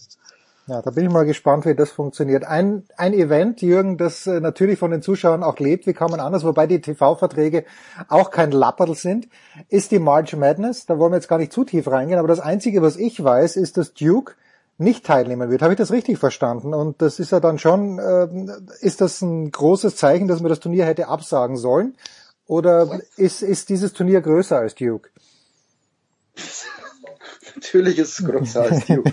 Also, nein, es- ist natürlich eine verrückte Saison gewesen, aber ich, alles ist verrückt. Also welche, welches Sportereignis der letzten zwölf Monate war nicht irgendwie verrückt oder irgendwie äh, äh, beeinträchtigt? Also klar, äh, Michigan zum Beispiel musste pausieren und, und keine Ahnung, jetzt sind sie an Nummer vier gesetzt. Also meine, meine Alma Mater hat tatsächlich äh, eine Chance. Also Number One in, in der Bracket. Und das wäre natürlich schön und für die Deutschen interessant, weil der kleine Bruder von Moritz Wagner, der Franz, Der Franz? äh, spielt bei Michigan und der spielt da eine unfassbar gute Saison. Also ähm, der ist richtig, richtig fies, also vielseitig. Der ist, der kann, es gibt eigentlich nichts, was der nicht kann. Ähm, und ich glaube jetzt in diesen Mock Drafts, wo man, wo man so schaut, wenn er, wenn er sich zum äh, Wechsel in die NBA entschließt, ist es so zwischen 10 und 20. Also irgendwo so da äh, in der Mitte, also da, wo Dennis Schröder äh, gedraftet wurde einst. Also damit ist es schon, würde ich sagen, so ein Future Starter in, in der NBA, auf jeden Fall. Und, und deshalb ist es, glaube ich, auch interessant für, für die deutschen Basketballfans ein bisschen March Madness zu gucken. Äh, Michigan, glaube ich, spielt am Samstag deutscher Zeit abends, glaube ich. Also es ist so um 8, 20, 21 Uhr. Also wer, wer das überträgt, ist das der Zone? Oder, Ja, ich, ich habe gerade es- überlegt, gerade überlegt, exzellente Frage. Ich bin mir gar nicht sicher. Aber wenn, dann müsste es Ah. eigentlich der Sound sein. Ich weiß es aber nicht. Denke ich, also schaut und, und es ist wirklich, es ist guter Basketball, es ist, und, und das Turnier schaut jetzt ganz gut aus. Also die, die begeben sich jetzt in eine Bubble quasi. Ähm, und, und wir haben einen Deutschen, der bei dem an vier gesetzten Team, nämlich Michigan Wolverines, der tatsächlich eine Wahnsinnsrolle spielt. Also schaut es euch an. March. Madness. Schauen wir Ja, uns vor allen Dingen, genau das ist ja March Madness vergangenes Jahr war ja eines der wenigen Ereignisse, die wirklich gecancelt wurden. Also andere Aha. wurden ja nur gestoppt oder verschoben, ne? ähm, wie die Profiligen alles, aber wurden letztlich durchgeführt noch in Bubbles oder nicht. Aber March Madness wurde gecancelt und deshalb ist das jetzt die erste March Madness seit, ich glaube, ich habe da eine Zahl gesehen, 700 Tagen oder seit mehr als 700 Tagen. Und die, die Frage ist halt, wenn du wirklich alle da zusammenziehst in dieser Bubble, was passiert, wenn da Covid ausbricht? Ne? Also haben sie auch schon eh diverse. äh, Ja, ich, aber das, also das, das hieß es bei der NBA letztes Jahr, was ist, wenn da was ausbricht? Das hieß es bei der NHL. Also Leute, jetzt sind wir ein Jahr in der Pandemie, jetzt, jetzt haben Leute bewiesen, dass sie eine Bubble können, gerade die in Amerika. Ähm, und, und ich will jetzt nicht schon wieder, oh, was passiert denn wenn? Nein, aber daran musst du ja denken, Jürgen, weil du hast ja die NHL-Bubble war toll, die NBA-Bubble war toll. Also ich verstehe jetzt nicht, warum man dann sagt, oh, was ist denn, wenn da was aus? Warum sollte da was ausbrechen? Warum? Nein, jetzt, jetzt kommt der meckernde Deutsche, jetzt kommt der meckernde Deutsche, der hebt nur den Finger und sagt, ähm, NBA-Bubble, wie viele Teams waren da? Da waren ja nicht mal alle Teams, ne? Oder waren doch alle da und dann haben, doch, es waren alle da, aber haben dann, die ersten sind dann nach, glaube ich, acht Spielen abgereist. NHL hatte zwei Aber Bubbles. genauso ist es doch hier auch. Also wenn du am Freitag verlierst, reißt du ab. Wenn du am Samstag verlierst, Mhm. reißt du ab. Also aus den 64 Teams sind wir am Montag schon bloß mehr 32 und wenn wir auf nächsten Mittwoch äh, äh, rechnen, sind wir schon bloß mehr 16. Also Mhm. das geht ganz schnell. Da gibt's 32 Mannschaften, die kommen und gehen. Und dann gibt's nochmal 16, die kommen und gehen zwei Tage später. Also das ist wie ein, wie ein Tennisturnier. Also wo einfach äh, drei Viertel der Teilnehmer nach vier Tagen weg sind. Äh, genauso wie beim Grand Slam Turnier. Deswegen, äh, pff, die begegnen sich nicht, die spielen ein Spiel und dann fahren sie heim. Also ähm, ich, ich, ich weiß jetzt nicht, warum man dieses Konzept in Zweifel ziehen muss, bevor was passiert. Also schon vorher sagen, da wird was passieren oder was, wenn was passiert. Habe ich ja gar nicht, habe ich ja gar Ja, nicht. das ist hab der, so- der deutsche Fingerheber, Heiko. Ich kenne Genau, aber ich habe ja nicht gesagt, da wird was passieren, sondern Heb nur die doch- Frage heb wäre. Doch den Finger, wenn es passiert. Dann, dann hau ich die, dann habe ich die Faust schon da. Drück doch, drück doch jetzt erstmal einen Daumen, bevor du den Zeigefinger. Okay, ja. So, und abschließende Frage, Rauschmeißer Heiko, aber wie significant ist es denn, dass sich LeBron James in die Fenway Group einkauft? Äh, Die dunkelhäutigen Athleten haben es ja in Boston nie leicht gehabt und jetzt ist er, ich weiß gar nicht, wie viel Prozent er gekauft hat oder kaufen wird und jetzt ist LeBron James plötzlich Teilhaber nicht nur an den Boston Red Sox, sondern auch an Liverpool. Ja, und die wollen ja sich auch noch, die Fenway Group wollen sich ja noch weiter ausdehnen. Die wollen NHL-Vereine kaufen, die wollen NFL-Vereine äh, besitzen, die wollen noch weitere Fußballvereine in Europa besitzen. Also ähm, das könnte halt, äh, wenn du dann halt LeBron James da, da hast, äh, das, das, äh, das zieht natürlich nicht, dass äh, die nicht ohnehin schon genug Strahlkraft haben, aber die haben Großes vor. Also ich habe mich noch nicht so reingelesen, sondern habe da nur und äh, äh, habe da nur jetzt gesehen, was so die Planungen von dieser Fenway Sports Group halt sind, wo der, der John Henry, der Besitzer der Red Sox und des FC Liverpool halt der, der, der Chef ist, der bleibt auch weiter und ihm gehört ja auch der Boston Globe, ist auch noch interessant. Finde ich hier die größte Zeitung in Boston. Ähm, also ja, die wollen, die wollen sich noch weiter, als sie ohnehin schon sind. Ich meine, wenn du halt die, die Red Sox hast, wenn du den FC Liverpool hast, die waren ja, ich glaube, für ein paar Wochen sogar mal waren die ja halt, äh, hatten die die großen Titel. Ne? Die waren Champions League Sieger der FC Liverpool und die Red Sox waren zugleich hier äh, äh, World Series Champion. Aber das reicht denen halt nicht. Das sind halt Dimensionen, in denen denken, in denen die denken, da, da ja, kann, können wir, kommen wir einfach nicht mit. Aber ja, die wollen halt sich weiter aufsehen und da glaube ich, kann ein Name wie LeBron James nicht schaden, aber ich glaube, der wird hier nie. Also ich kann mir nicht vorstellen, dass die hier mal, dass der hier mal persönlich im, im Fenway Park sitzen wird. Deshalb nur, weil er jetzt da äh, Teilhaber ist. Ich weiß prozentual keine Ahnung, aber er ist halt Minority Owner heißt es. Ja, gut. So, pass auf, die Rausschmeißerfrage in Big Show 500 ist folgende. Ich habe euch, ihr seid unvorbereitet, aber... Ich möchte mal ganz kurz was sagen Ja, hier, weil ja. der 500, Ja. der Jürgen und ich, wir haben uns ja durch äh, die Big Show erst kennengelernt. Nein, also, nein, wirklich? Doch, Ja. natürlich. Anfangs, glaube ich, warst du noch in Deutschland, ne Jürgen? Äh, als du angefangen hast zu schnacken und dann bist du, ja, ich weiß gar nicht, wann rüber und äh, so haben wir uns nicht nur kennengelernt, dann über die Big Show, sondern auch irgendwann auch persönlich mal getroffen. Äh, weiß ich noch, in Vegas war, glaube ich, das erste Erst mal Mal. in Vegas, ja. Genau, da hat Jürgen ja mehr Kohle ausgegeben als Bill Belichick hier an den ersten Tagen der NFL Free Agency. Ähm, aber ja, ja, ja, also das ist auch, äh, falls es noch darum geht, äh, 500 äh, äh, Ausgaben ähm, Big Show und Sportteil 360. Wir waren zwar nicht von Beginn an dabei, aber wir haben uns kennengelernt. Das ist großartig und, und wir haben uns Matchmaker Hurricane. und, und getroffen haben wir uns äh, das einzige Mal alle drei war es bei den US Open. Ich glaube sonst haben Zweimal, wir zweimal bei den US Open. zweimal bei den US Open, genau. Aber einmal hattest du Ryan dabei, wenn ich mich richtig erinnere. Und einmal Genau. Äh, ja genau, Genau. einmal warst du Arbeit. Rauschmeißerfrage ganz kurz für mich signifikant natürlich auch im letzten Jahr. The Last Dance von den Chicago Bulls. Jürgen, wenn du eine Dokumentation drehen würdest oder müsstest über einen Sportler, wen würdest du dir raussuchen? Heiko, an dich dann gleich die gleiche Frage. Schmieder, welch, welcher Sportler oder über dich? Okay. The German, na, the Bavarian Bomber. Nein, und, und ich kann es erklären, das hat nämlich nichts mit Eitelkeit zu tun, sondern, sondern was mich begeistert hat, war an Last Dance, als die die Videos über sich gegenseitig gehört haben. Also als Rodman so die Geschichte von Jordan erzählt kriegt, wie er gefehlt hat, und ich hätte aus, aus reinem Egoismus gerne, das soll niemand sehen, sondern ich hätte gern ähm, so, so 10, 15 alte Mitspieler, was die so über die Zeit damals zu sagen haben, was die über mich zu sagen haben, ob, ob die mich mochten, ob die dachten, ich wäre ein guter Fußballspieler gewesen. Also allein deshalb, weil ich einfach diese Erinnerungen von, von ehemaligen Mitspielern gern hören würde. Herrlich. Gute Antwort, überragende Antwort. Heiko. Ja, ähm, was für einen deutschen Markt? Nö, Oder nö, für, für, keine, such dir einen aus. Such dir äh, wirklich einen Sportler, von, über den du was wissen möchtest, über den du eine Doku drehen würdest. Oder Sportlerin Also- natürlich gerne. Ja, also ich würde sagen, weil es mich nach wie vor fasziniert, weil er mich nach wie vor fasziniert und glaube ich in Deutschland immer noch unbekannt und unterrepräsentiert ist. Ich hätte gern vor Jahren, als Max Kepler da den Vertrag unterzeichnet hat von Regensburg bei den Minnesota Twins, ich glaube als 18-Jähriger mit 800.000, da hätte ich gerne angefangen, über ihn zu drehen. Vielleicht sogar noch früher, als er in Berlin an der John F. Mhm. Kennedy Schule mit John Brooks, dem heutigen VfL Wolfsburg Bundesliga-Profi in einer Klasse war, als er im, bei den Bundesjugendspielen im Schlagballwurf den Ball aus dem Stadion geworfen hat. Wenn man da noch Archivmaterial von hätte und dann sieht, wie er jetzt, wo er jetzt gelandet ist, weil ein Deutscher in der Major League Baseball, und ich glaube, er war vor zwei Jahren, da war halt mal Nummer sieben in der Home Run Liste. Das ist, das ist der absolute Wahnsinn. Herrlich. Heiko Olderb und Jürgen Schmieder, Big Show 500. Ich hoffe auch Big Show 501. Pause.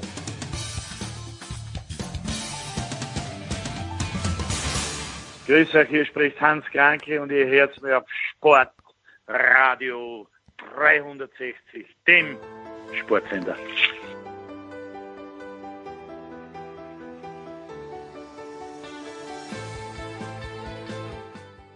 Herrschaften, Big Show 500. Jetzt äh, ist er doch am Start. Hm, ja? Okay. Sportradio 360, Big Show 500. Jetzt ist er doch am Start. Der große André Vogt. Hi, Dre.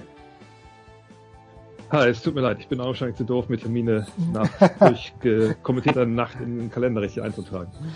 Ah, du hast ja, ähm, ich habe vorhin mit Stefan Koch ein bisschen gesprochen, habe gesagt, du warst lange vor Sportradio 360 da. Äh, dann sind wir gekommen und jetzt hat er übernommen das Zepter mit seinem eigenen Podcast, also zumindest von mir.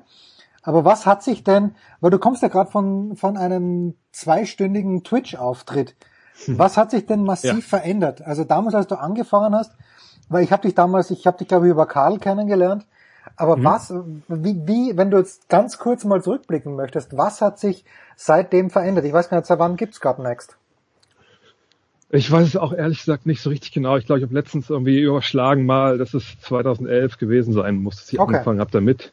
Ich meine aber eigentlich, dass es 2010 war, wenn ich ehrlich bin. Das muss 2010 Aber- gewesen sein, pass mal auf, Ja. weil, weil ich, wir haben 2011 angefangen und da warst du ja schon am Start. Ah, okay. Alles klar, dann war es 2010, ja. Ja. Ähm, ja, was ich, ich meine, die Sache, die sich auch wahrscheinlich geändert hat.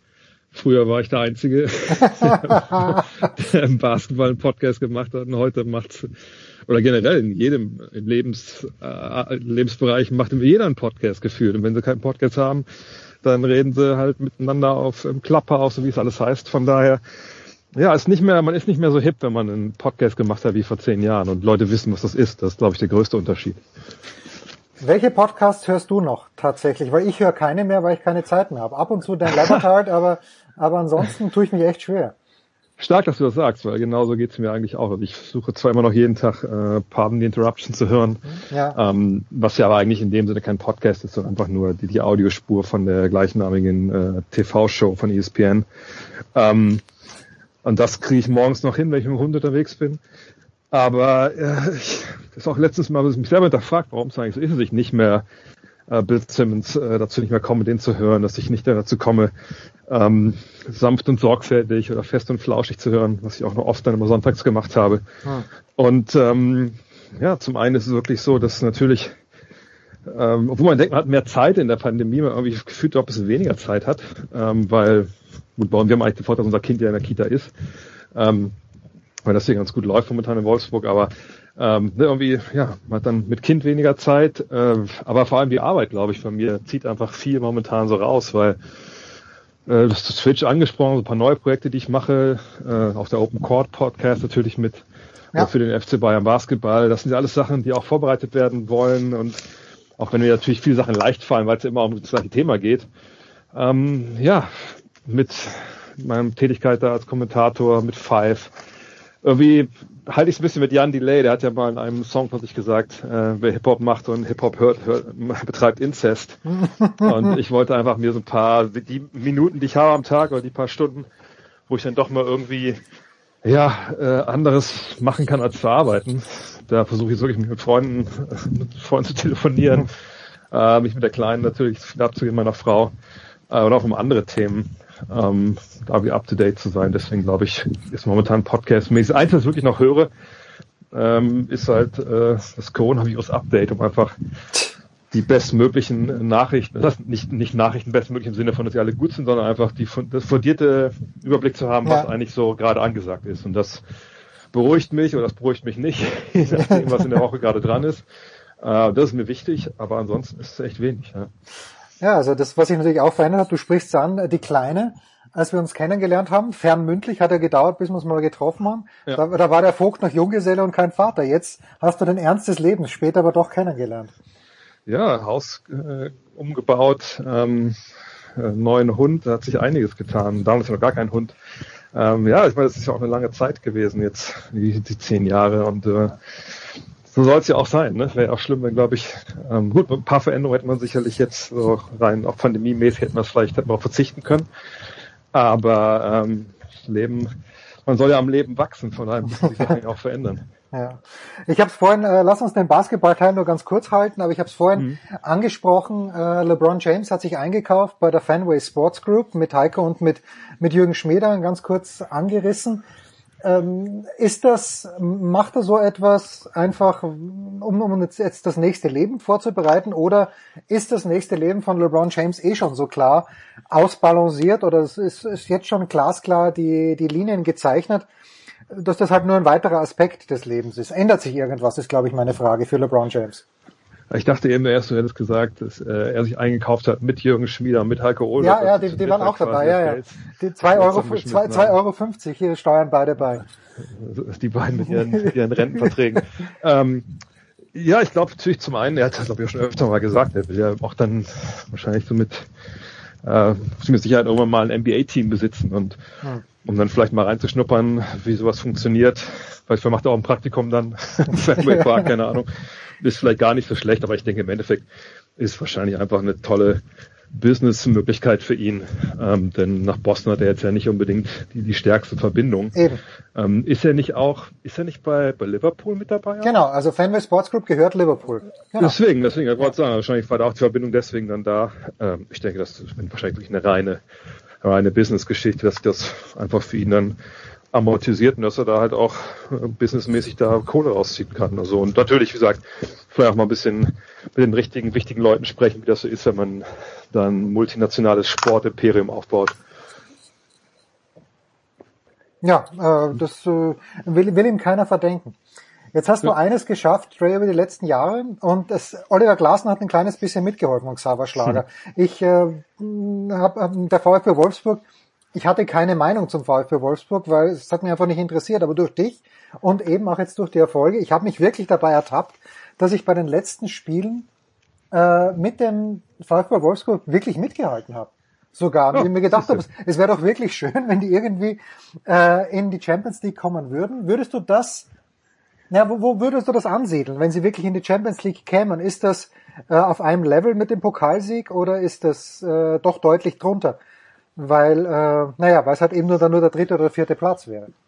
Nur ich meine, ich denke, es ist wahrscheinlich dann die dritt, drittgrößte Leistung, die wir jemals im Verein äh, errungen haben. Ich, meine, ich weiß nicht, ob man nicht vielleicht auch damals so den die erste Europapokalteilnahme, weil wenn ich mich nicht ganz, weil ich eigentlich bin ich schlecht mit solchen Daten, aber ich glaube, die kam ja damals im zweiten Jahr nach dem Aufstieg.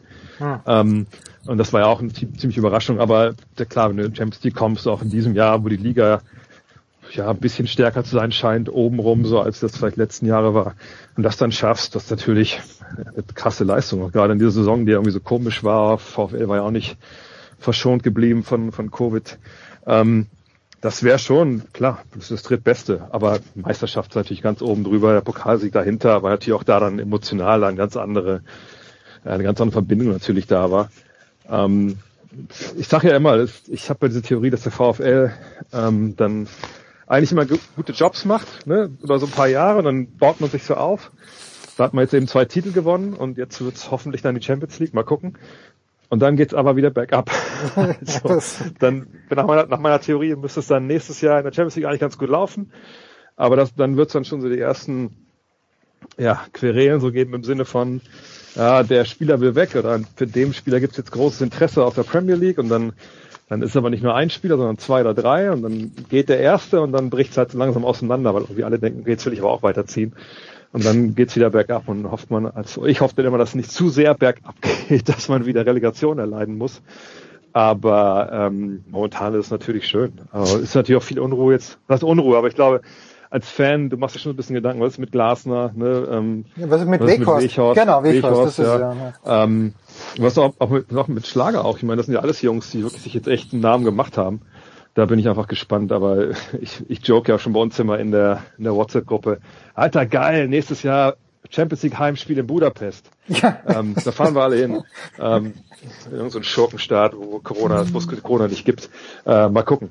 Ähm, aber es wäre natürlich geil. Es wäre natürlich auch ein, echt wirklich ein, äh, ein Ritterschlag für die Arbeiter, ähm, die da einfach natürlich auch Larsen, aber natürlich auch Schmatke geleistet haben. Und es wäre natürlich auch für die Stadt echt mal wieder cool, wenn wir wieder, wenn die dann kommen können und bei uns spielen können und die Fans auch feiern können, wenn die alle kommen, weil das waren echt mal geile Abende in Wolfsburg, wenn du dann die Engländer da hattest oder weil wer immer auch kam, das war echt immer stark, weil es ein bisschen natürlich auch Flair in die Stadt gebracht hat. Und äh, für die Gastronomen wäre es ja auch ganz gut nach dem harten Jahr, wenn nächstes Jahr da ein paar trinkfeste Fans auflaufen. Ja. So, ein Rauschmeißer, aber du sagst die Fans. Ähm, ne, ich habe zwei Rauschmeißer. Ganz schnell noch, also die Fans. Wie, wie ist das im Moment in der NBA, die Stimmung in, in der Halle? Gibt's denn, also entschuldige bitte meine Ignorance, aber es gibt ja manche, die vor, vor Publikum spielen. Aber das ist ja wie wenn ich äh, bei den Australian Open gespielt habe und dann muss ich in Rotterdam spielen. Bei den einen ist ein bisschen was los, beim anderen ist, ist Totenstille. Wie, wie ist denn die generelle Stimmungslage da aus deiner Sicht oder wie siehst du das als Kommentator und als Experte? Das ist halt ein sehr neu- neuralgischer Punkt, glaube ich, gerade bei den Fans in Deutschland, weil die NBA ja, das ist unterschiedlich von Halle zu Halle manchmal, aber die Ja. mischen ja so eine, so eine Fake-Atmo immer drunter. Ja, ja. Und manche Hallen machen das gut. Ne, da, da merkst du es irgendwie nicht, dass das irgendwie störend ist. Und dann gibt es aber auch viele Hallen, wo du stellenweise gar nicht die Pfiffe vom Referee hörst.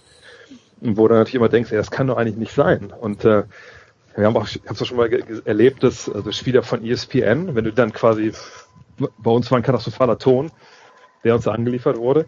Und dann machst du nebenbei einfach mal kurz den League Pass an und guckst es dir einfach mal an, was da zu hören ist. Und du hörst jeden Pfiff, jeden Tonschuh und denkst dir, das kann doch nicht sein. Und die haben aber auch Fake Crowd Noise dazu. Aber die mixen irgendwie selber was drunter und ja, das ist natürlich echt momentan eine blöde Situation, weil man eben auch gar nicht weiß, was ist eigentlich los in der Halle. Das sind zwar Fans, aber mit Sicherheit natürlich äh, ist ja eh nie laut wirklich, außer in den Playoffs, in der regulären Saison. Ja. Ja, die Fans lassen es ja so ein bisschen über sich ergehen, was da passiert meistens. Und laut werden sie eigentlich nur, wenn die T-Shirts reingeschossen werden. Ähm, das muss man schon ehrlicherweise sagen. Zumindest in allermeisten Hallen. Ähm, aber das ist jetzt echt so, ja, es ist so, soll ich sagen, so, so aseptisch. Aber ne, du, das, das diese Crowd Noises, die, also wenn ich das jetzt kommentiere, das, das wäscht über einen rüber und man registriert das zwar irgendwie, aber irgendwie auch gar nicht. Weil es auch gefühlt jedes Mal das, die gleichen, die gleichen Geräusche sind. Also Ja. das wird auch fürs Kommentieren einfach viel, viel leichter, wirklich da ein paar mehr Fans rein dürfen. Ich meine, UFC macht jetzt ja, glaube ich, nächsten Monat in Jacksonville einmal Voll House, eine Fight Night. Ja, was, was hält denn noch die anderen Teams in Florida abzusagen? Alle Türen auf, alle Mann rein, passt schon. Also natürlich wird dann ist das irgendwie unangenehm. Oder man, man, man sieht jetzt, man findet es auch immer so echt so komisch, wenn da halt Leute wirklich sitzen. Aber ähm, gut, wie die Amerikaner das machen, kann man ja vielleicht sogar davon ausgehen, dass im Mai jeder, der geimpft ist, wahrscheinlich schon auch in die Halle darf. Und das sind dann Playoffs.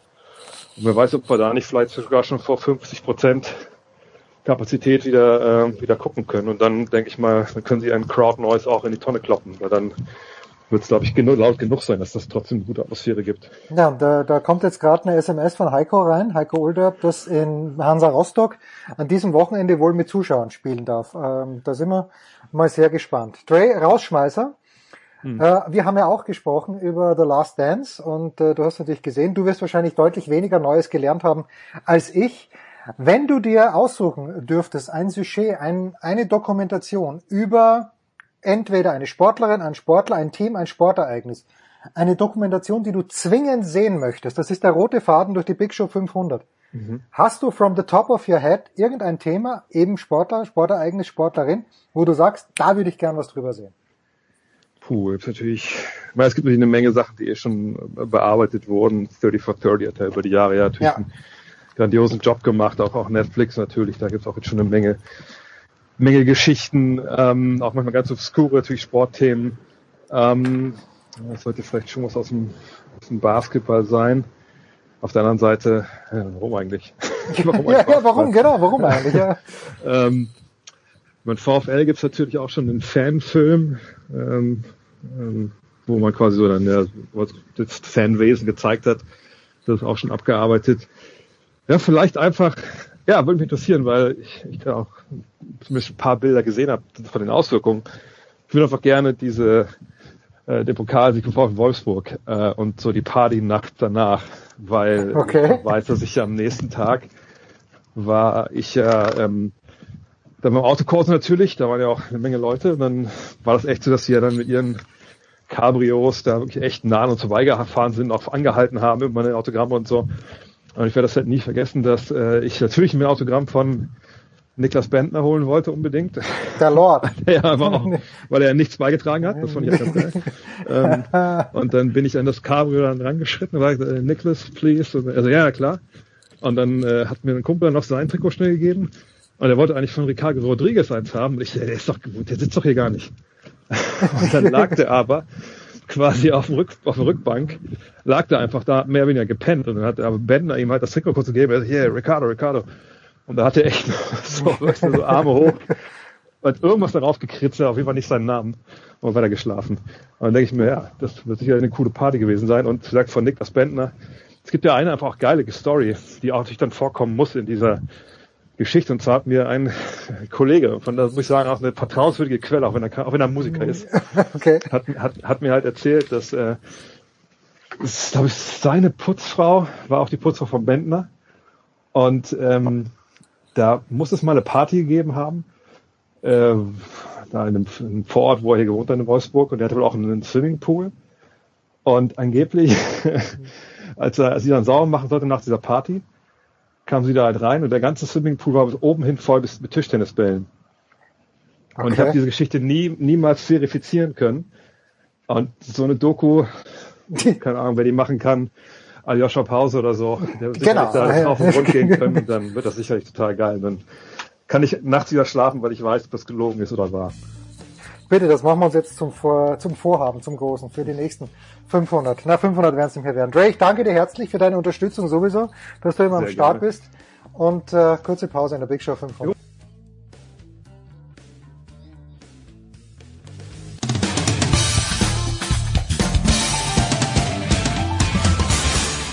Hi, hier ist Christian Ehoff und ihr hört Sportradio 360.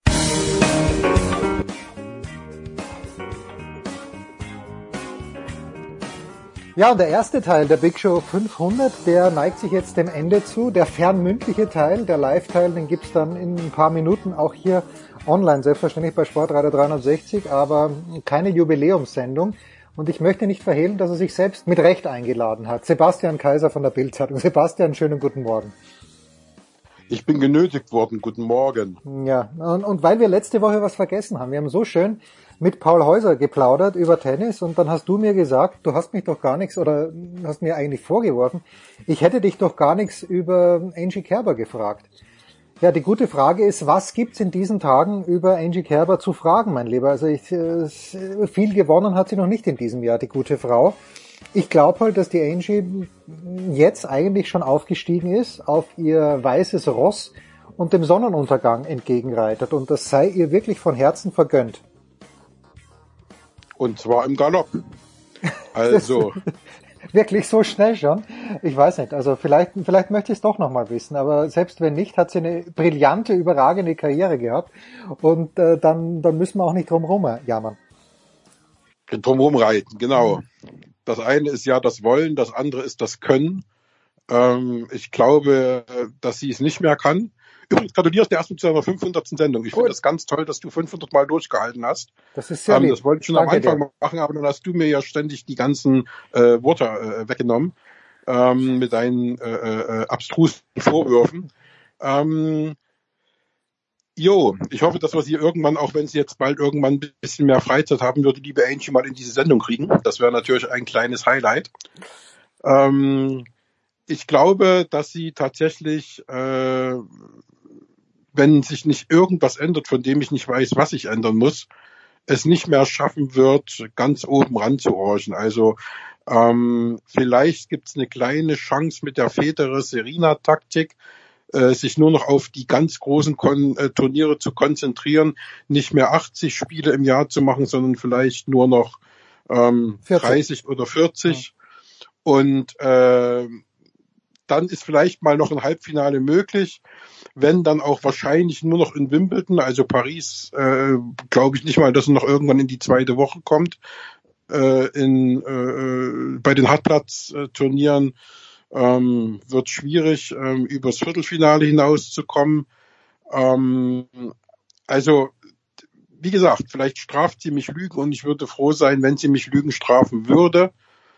Ähm, aber ich glaube nur ganz, ganz schwer, dass da noch mal irgendwo ein großer Schlag kommt. Aber du hast ja ausnahmsweise mal richtig gesagt. Äh, es ist eine große ist, Karriere. es ist eine wunderbare, ist eine fantastische eine, Karriere. natürlich eine gigantische, wenn auch spät gestartete Karriere hat sie gehabt und äh, drei Grand Slam Titel. Also ich glaube, wir äh, werden schon in der Kiste liegen oder in der Urne unser Dasein fristen, wenn die nächste Deutsche drei Grand Slam Titel auf ihrem Konto hat. Also äh, das sehe ich im Moment tatsächlich niemanden, der auch nur annähernd mal äh, ein Halbfinale bei einem Grand Slam Turnier spielt von den deutschen Mädels. Und äh, ich glaube einfach, dass äh, ja, sich der Spruch von Barbara Rittner, wenn man in 20 Jahren wieder eine Grand Slam-Siegerin hat, dann ist alles gut gelaufen, dass der sich leider bewahrheiten wird und wir werden noch ganz, ganz, ganz, ganz oft auf den Tribünen dieser Welt sitzen und äh, darüber nachdenken, ach, wie schön war es denn mit der Angie, als sie in Australien, New York und äh, Wimbledon gewann und was für schönes Wetter haben wir gehabt und wie glücklich waren wir und ganz toll, dass just am Matchball in Wimbledon gegen Serena das WLAN nicht funktionierte auf der Pressetribüne. Ja, das kann, das habe ich ja nicht miterlebt. Ich war ja nur dabei, als sie die US Open gewonnen hat. Und selbst da bin ich am Tag ihres Finaltriumphes schon, weil es konnte ja keiner ahnen, dass sie die US Open gewinnt. Aber ich weiß noch, ich habe den, den zweiten Satz gegen Pliskova gesehen am äh, Flughafen JFK. Und äh, dann das Ergebnis musste ich mir nacherzählen lassen, weil wir dann eben Boarding hatten. Und da war, ich war in Australien nicht dabei und ich war auch in Wimbledon nicht dabei wahrscheinlich, äh, und ich war auch dann im Finale von New York nicht dabei. Vielleicht hat das den Ausschlag gegeben. Aber ich hoffe, egal wer spielt, Sebastian, ich hoffe, dass wir bald wieder auf irgendwelchen Tribünen äh, sitzen, um irgendeinen Sport anzuschauen. Und dann nehme ich auch in Kauf, dass das WLAN für zwei Sekunden ausfällt. So. Ja, Camilla Giorgi gegen Gini Bouchard wäre so ein kleines Highlight. Das ist äh, in, in vielerlei Hinsicht, äh, weil Camilla Giorgi natürlich, wie wir wissen, alle sehr offensives Tennis spielt. Pass auf, Sebastian, äh, du bist natürlich auch jemand, gerade im letzten Jahr, als wir die die Corona-Pause hatten, hat der Sebastian hier unfassbare Gäste mitgebracht. Ich habe mich über jeden Einzelnen gefreut. Ich habe mit Sebastian auch off-air gesprochen. Für mich wirklich das Highlight war, Britta Steffen, Sebastian kennt Britta persönlich gut, also für, du, du sprichst so oft für, mit ihr, aber für mich war das, war das gigantisch toll, weil Britta Steffen so extra entspannt war und nett und witzig, habe ich super gefunden. Aber was ich auch überragend gefunden habe, war unser Gespräch vor ein paar Wochen mit Ralf Denk, dem sportlichen Leiter, nee, nicht Sport, Teamchef, Teamchef von Bora Hansgrohe. Und jetzt pass mal auf, Sebastian, ich habe mir eine äh, ein Fahrradoutfit gekauft, ein Rennradoutfit gekauft, oh. weil ich ähm, ja, weil eines eine Hose ist kaputt gegangen, äh, Details erspare ich dir. Und ich habe mir das von Bora Hansgrohe gekauft. Möglicherweise eine Nummer zu klein, aber okay, vielleicht nehme ich noch ein bisschen ab bis zum Sommer. Und das, das Lust ja, das, das Lustige ist, dass ähm, hinten auf diesem Trikot steht Ralf Denk Racing, glaube ich, steht drauf. Also er ist genau, das ist seine Firma. Ja, genau. Und äh, das, das wusste ich nicht, aber schön. Also ich, es gefällt mir von den Farben gut. Ich hätte mir niemals ein Team Telekom Trikot gekauft, bei aller Liebe. Aber das. Die Autos haben auch alle RO für Rosenheim Strich RD. Ach was. Okay, ja. Die Teamautos sind alle mit Ralf Denk Ah, versehen. schön. Ja, na, ich wusste nicht, was du mir da für einen Superstar bringst, aber es war trotzdem ein super Gespräch. Aber Ralf Denk hat am Wochenende etwas zu feiern gehabt. Äh, Paris-Nizza ist zu Ende gegangen. Ich habe nur gelesen, also mittlerweile ähm, Primoz Roglic wird Sebastian schon langsam zur tragischen Figur oder nicht? Die Tour de France schmeißt er weg im Einzelzeitfahren gegen, äh, gegen Pogacar und jetzt, jetzt schmeißt sie ihn hin und Schachmann Ja. gewinnt und äh, irgendwie, wa warum wurde Schachmann danach, er hat dann selbst gesagt, so will er nicht gewinnen, aber es hilft ja nichts. Er hat gewonnen und muss sich dafür dann auch noch entschuldigen. Was, was waren da die Umstände, Sebastian? Naja, es war schon wieder ziemlich tragisch für Primus Roglic, ja. Also ähm, und es hat äh, äh, auch, ich glaube, ja, so einen kleinen psychischen Knacks gegeben, der ihn allerdings äh, trotzdem äh, nicht davon abhielt, dem, dem Maximilian Schachmann ganz, ganz fair zum Sieg zu gratulieren. Ähm, das war eine ganz große Geste, äh, so ein kleiner Gänsehautmoment im Ziel.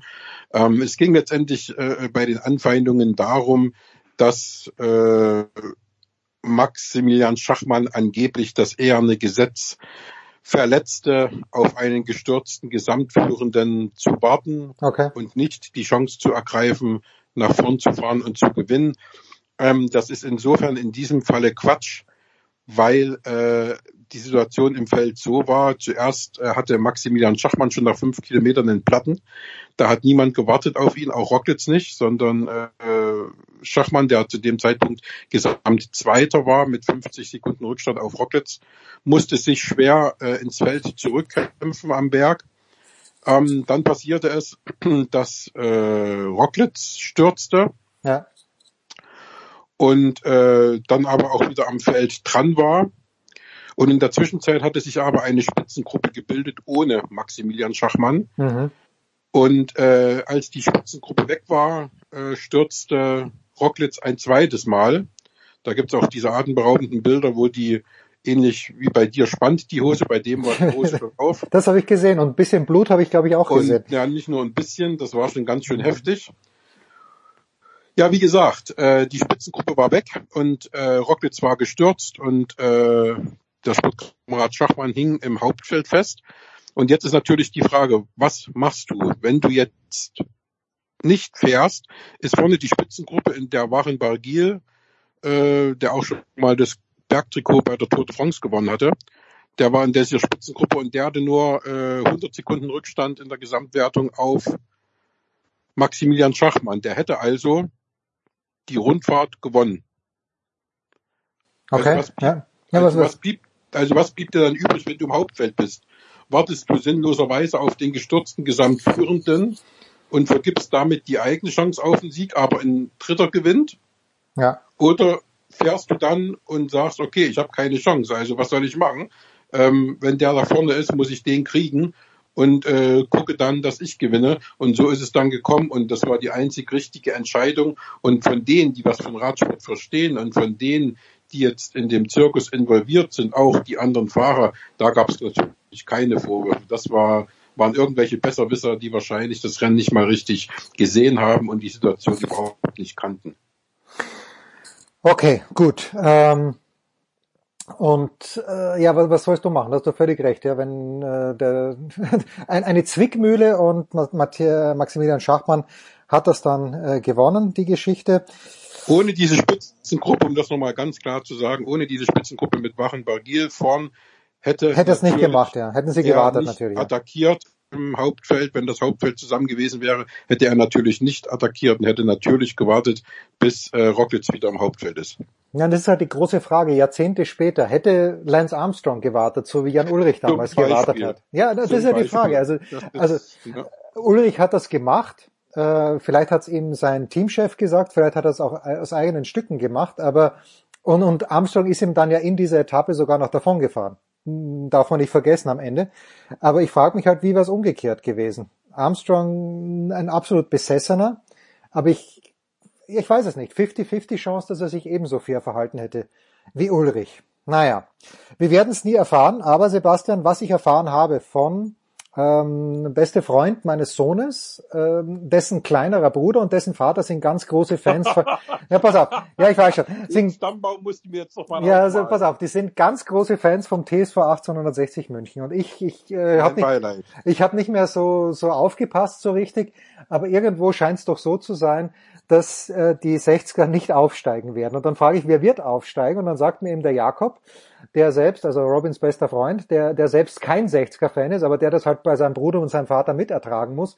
Naja, Dresden wird aufsteigen, aber die haben ja auch einen Kader, der um so viel besser ist als alle anderen Kader in der dritten Liga, dass, dass das kein Wunder ist. Was hast du zu deiner Entschuldigung, zur Entschuldigung von Dresden zu sagen? Ist das wirklich so, Sebastian? Ja, das ist schon so. Die haben schon einen verdammt starken Kader. Die haben ja, wie gesagt, den Fehler gemacht, dass die neun Millionen Euro, nachdem sie schuldenfrei waren, auf der hohen Kante haben liegen lassen und äh, mit dem Geld nichts angestellt haben, sodass sie dann sang- und klanglos aus der zweiten Liga abgestiegen sind, statt mal ein, zwei richtig äh, äh, gute Spieler in der Winterpause zu holen, um da noch in der Liga zu bleiben. Und ja, das Geld haben sie eben jetzt alles zur Verfügung gehabt, um clever einzukaufen, neuer Sportdirektor, ähm, der einen super Job gemacht hat im Sommer, der äh, tolle Leute geholt hat, der hat eine sensationelle Trefferquote, was die Transfers äh, äh angeht. Also das ist nicht nur ein 1 zu 1 Austausch, dass man sagt, na okay, letztes Jahr haben alle in der zweiten Liga schlecht gespielt, jetzt spielen halt neue Leute in der dritten Liga schlecht. So ist es nicht, sondern ich glaube, dass allein schon die Mannschaft, die Dynamo jetzt hat, in der zweiten Liga nicht absteigen würde. Und äh, sie bringen, wie gestern Abend zum Beispiel, Spiele clever über die Zeit. Sie spielen 20 Minuten hervorragend, richtig äh, toller Fußball. Und was natürlich nicht so toll ist, dann verwalten sie es die restlichen 70 Minuten das 1 zu 0. Aber äh, man muss auch mal so schmutzig oder halb schmutzig gewinnen, um aufzusteigen. Und das tun sie.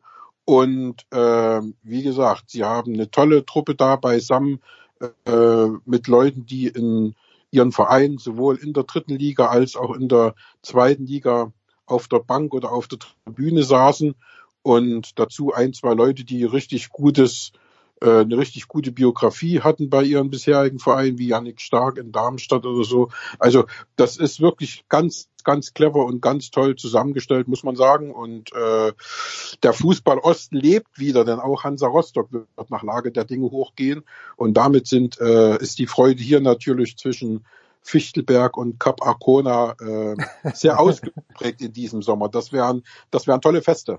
Ja, aber da, da ist jetzt die anschließende und abschließende Frage. Also Heiko Olderb hat ja vorhin im US-Sportteil gesagt, ähm, die Texas Rangers wollen mit vollem Stadion beginnen. Jetzt ist äh, nach der Aufnahme mit Heiko reingekommen, Hansa Rostock möchte am Wochenende mit Zuschauern spielen. Was ist da los, Sebastian? Was weißt du darüber? Wie viel können es maximal werden, wenn es denn möglich ist? Ja, na, das wollten die schon seit Wochen. Das ist jetzt nichts Neues. Also das hat Hansa Rostock schon vor über einem Monat ins Auge gefasst, dass sie noch im März mit Zuschauern spielen. Da geht es wohl um 3000 Stück, die da ins Stadion äh, kommen dürfen. Rostock ist ja die Stadt mit, ich glaube, der geringsten Inzidenz überhaupt in Deutschland, wenn ich, also aber zumindest mit einer der geringsten Inzidenzen. Die haben einen äh, Bürgermeister, der aus Dänemark kommt und der äh, ganz andere Wege gegangen ist. Das würde jetzt zu weit führen und äh, da könnten wir heute Abend noch drüber sprechen. Das ist ein sehr profunder Mann, der da sich sehr viel einfallen ließ, um praktisch Corona in seiner Stadt äh, gar nicht zur Entfaltung kommen zu lassen. Mhm. Und das ist ihm weitestgehend auch gelungen, bis hin eben jetzt zu diesem äh, Zusammenarbeiten mit den Fantastischen Vieren, beziehungsweise mit Smudo, der diese Luca-App mitentwickelt hat. Und äh, dieser dänische Bürgermeister in Rostock, der setzt auf diese App und äh, hat die, glaube ich, sogar schon eingeführt. Und dadurch ist halt vieles möglich, was eben im Rest äh, Deutschlands noch nicht möglich ist. Und äh, ja, wie gesagt, die versuchen da mit äh, Teststrategien in Zusammenarbeit mit dem Gesundheitsamt in Rostock da 3000 Leute ins äh, Ostseestadion zu lassen.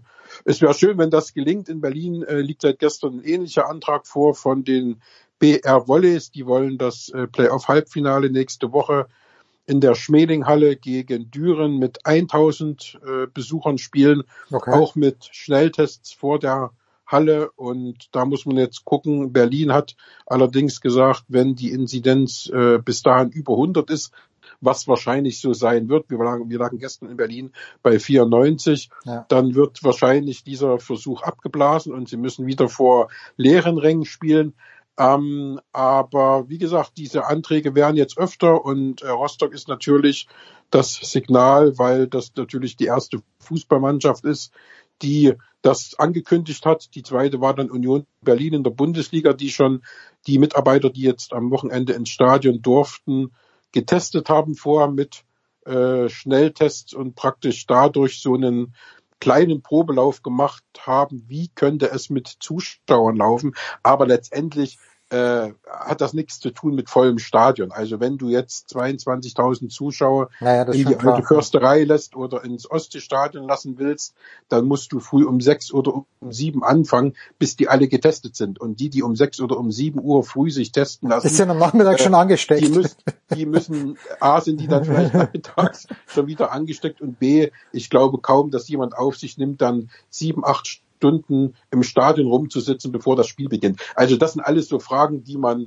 äh, dann äh, äh, schauen, an, sich anschauen müsste, wie geht das dann? Oder hast du dann irgendwie Alkoholleichen auf der Tribüne liegen, weil die acht Stunden durchgesoffen haben? Also keine Ahnung, das muss man dann alles sich genau überdenken. Ich glaube erst, wenn die Impfungen tatsächlich äh, durch sind und alle geimpft sind, dann ist das so, dass Deutschland wieder in oder auch andere Länder natürlich dann wieder in den Normalmodus zurückschalten können und man ganz normal äh, ins Stadion geht, eine Stunde vorher da ist, was isst, was trinkt, sich das Spiel anguckt und so weiter. Aber ich glaube nicht, dass es funktioniert, dass Leute im Übermaß sich sieben, acht Stunden vor Spielbeginn testen lassen. Ja, das ist natürlich die zeitliche Komponente, hast du, hast du ja völlig recht.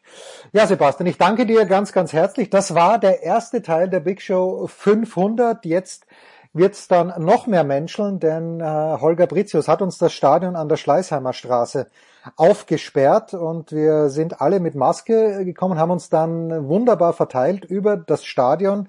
Es sind ein paar Perlen entstanden, das kann ich jetzt schon sagen, aber das war Habt jetzt ihr mal... euch da mit Megafon unterhalten oder wie? Nein, ich habe extrem lange Kabel bei meinen äh, Mikrofonen, die ich habe, und ich habe das äh, taktisch überragend über das ganze Stadion an der Schleißheimer Straße verteilt.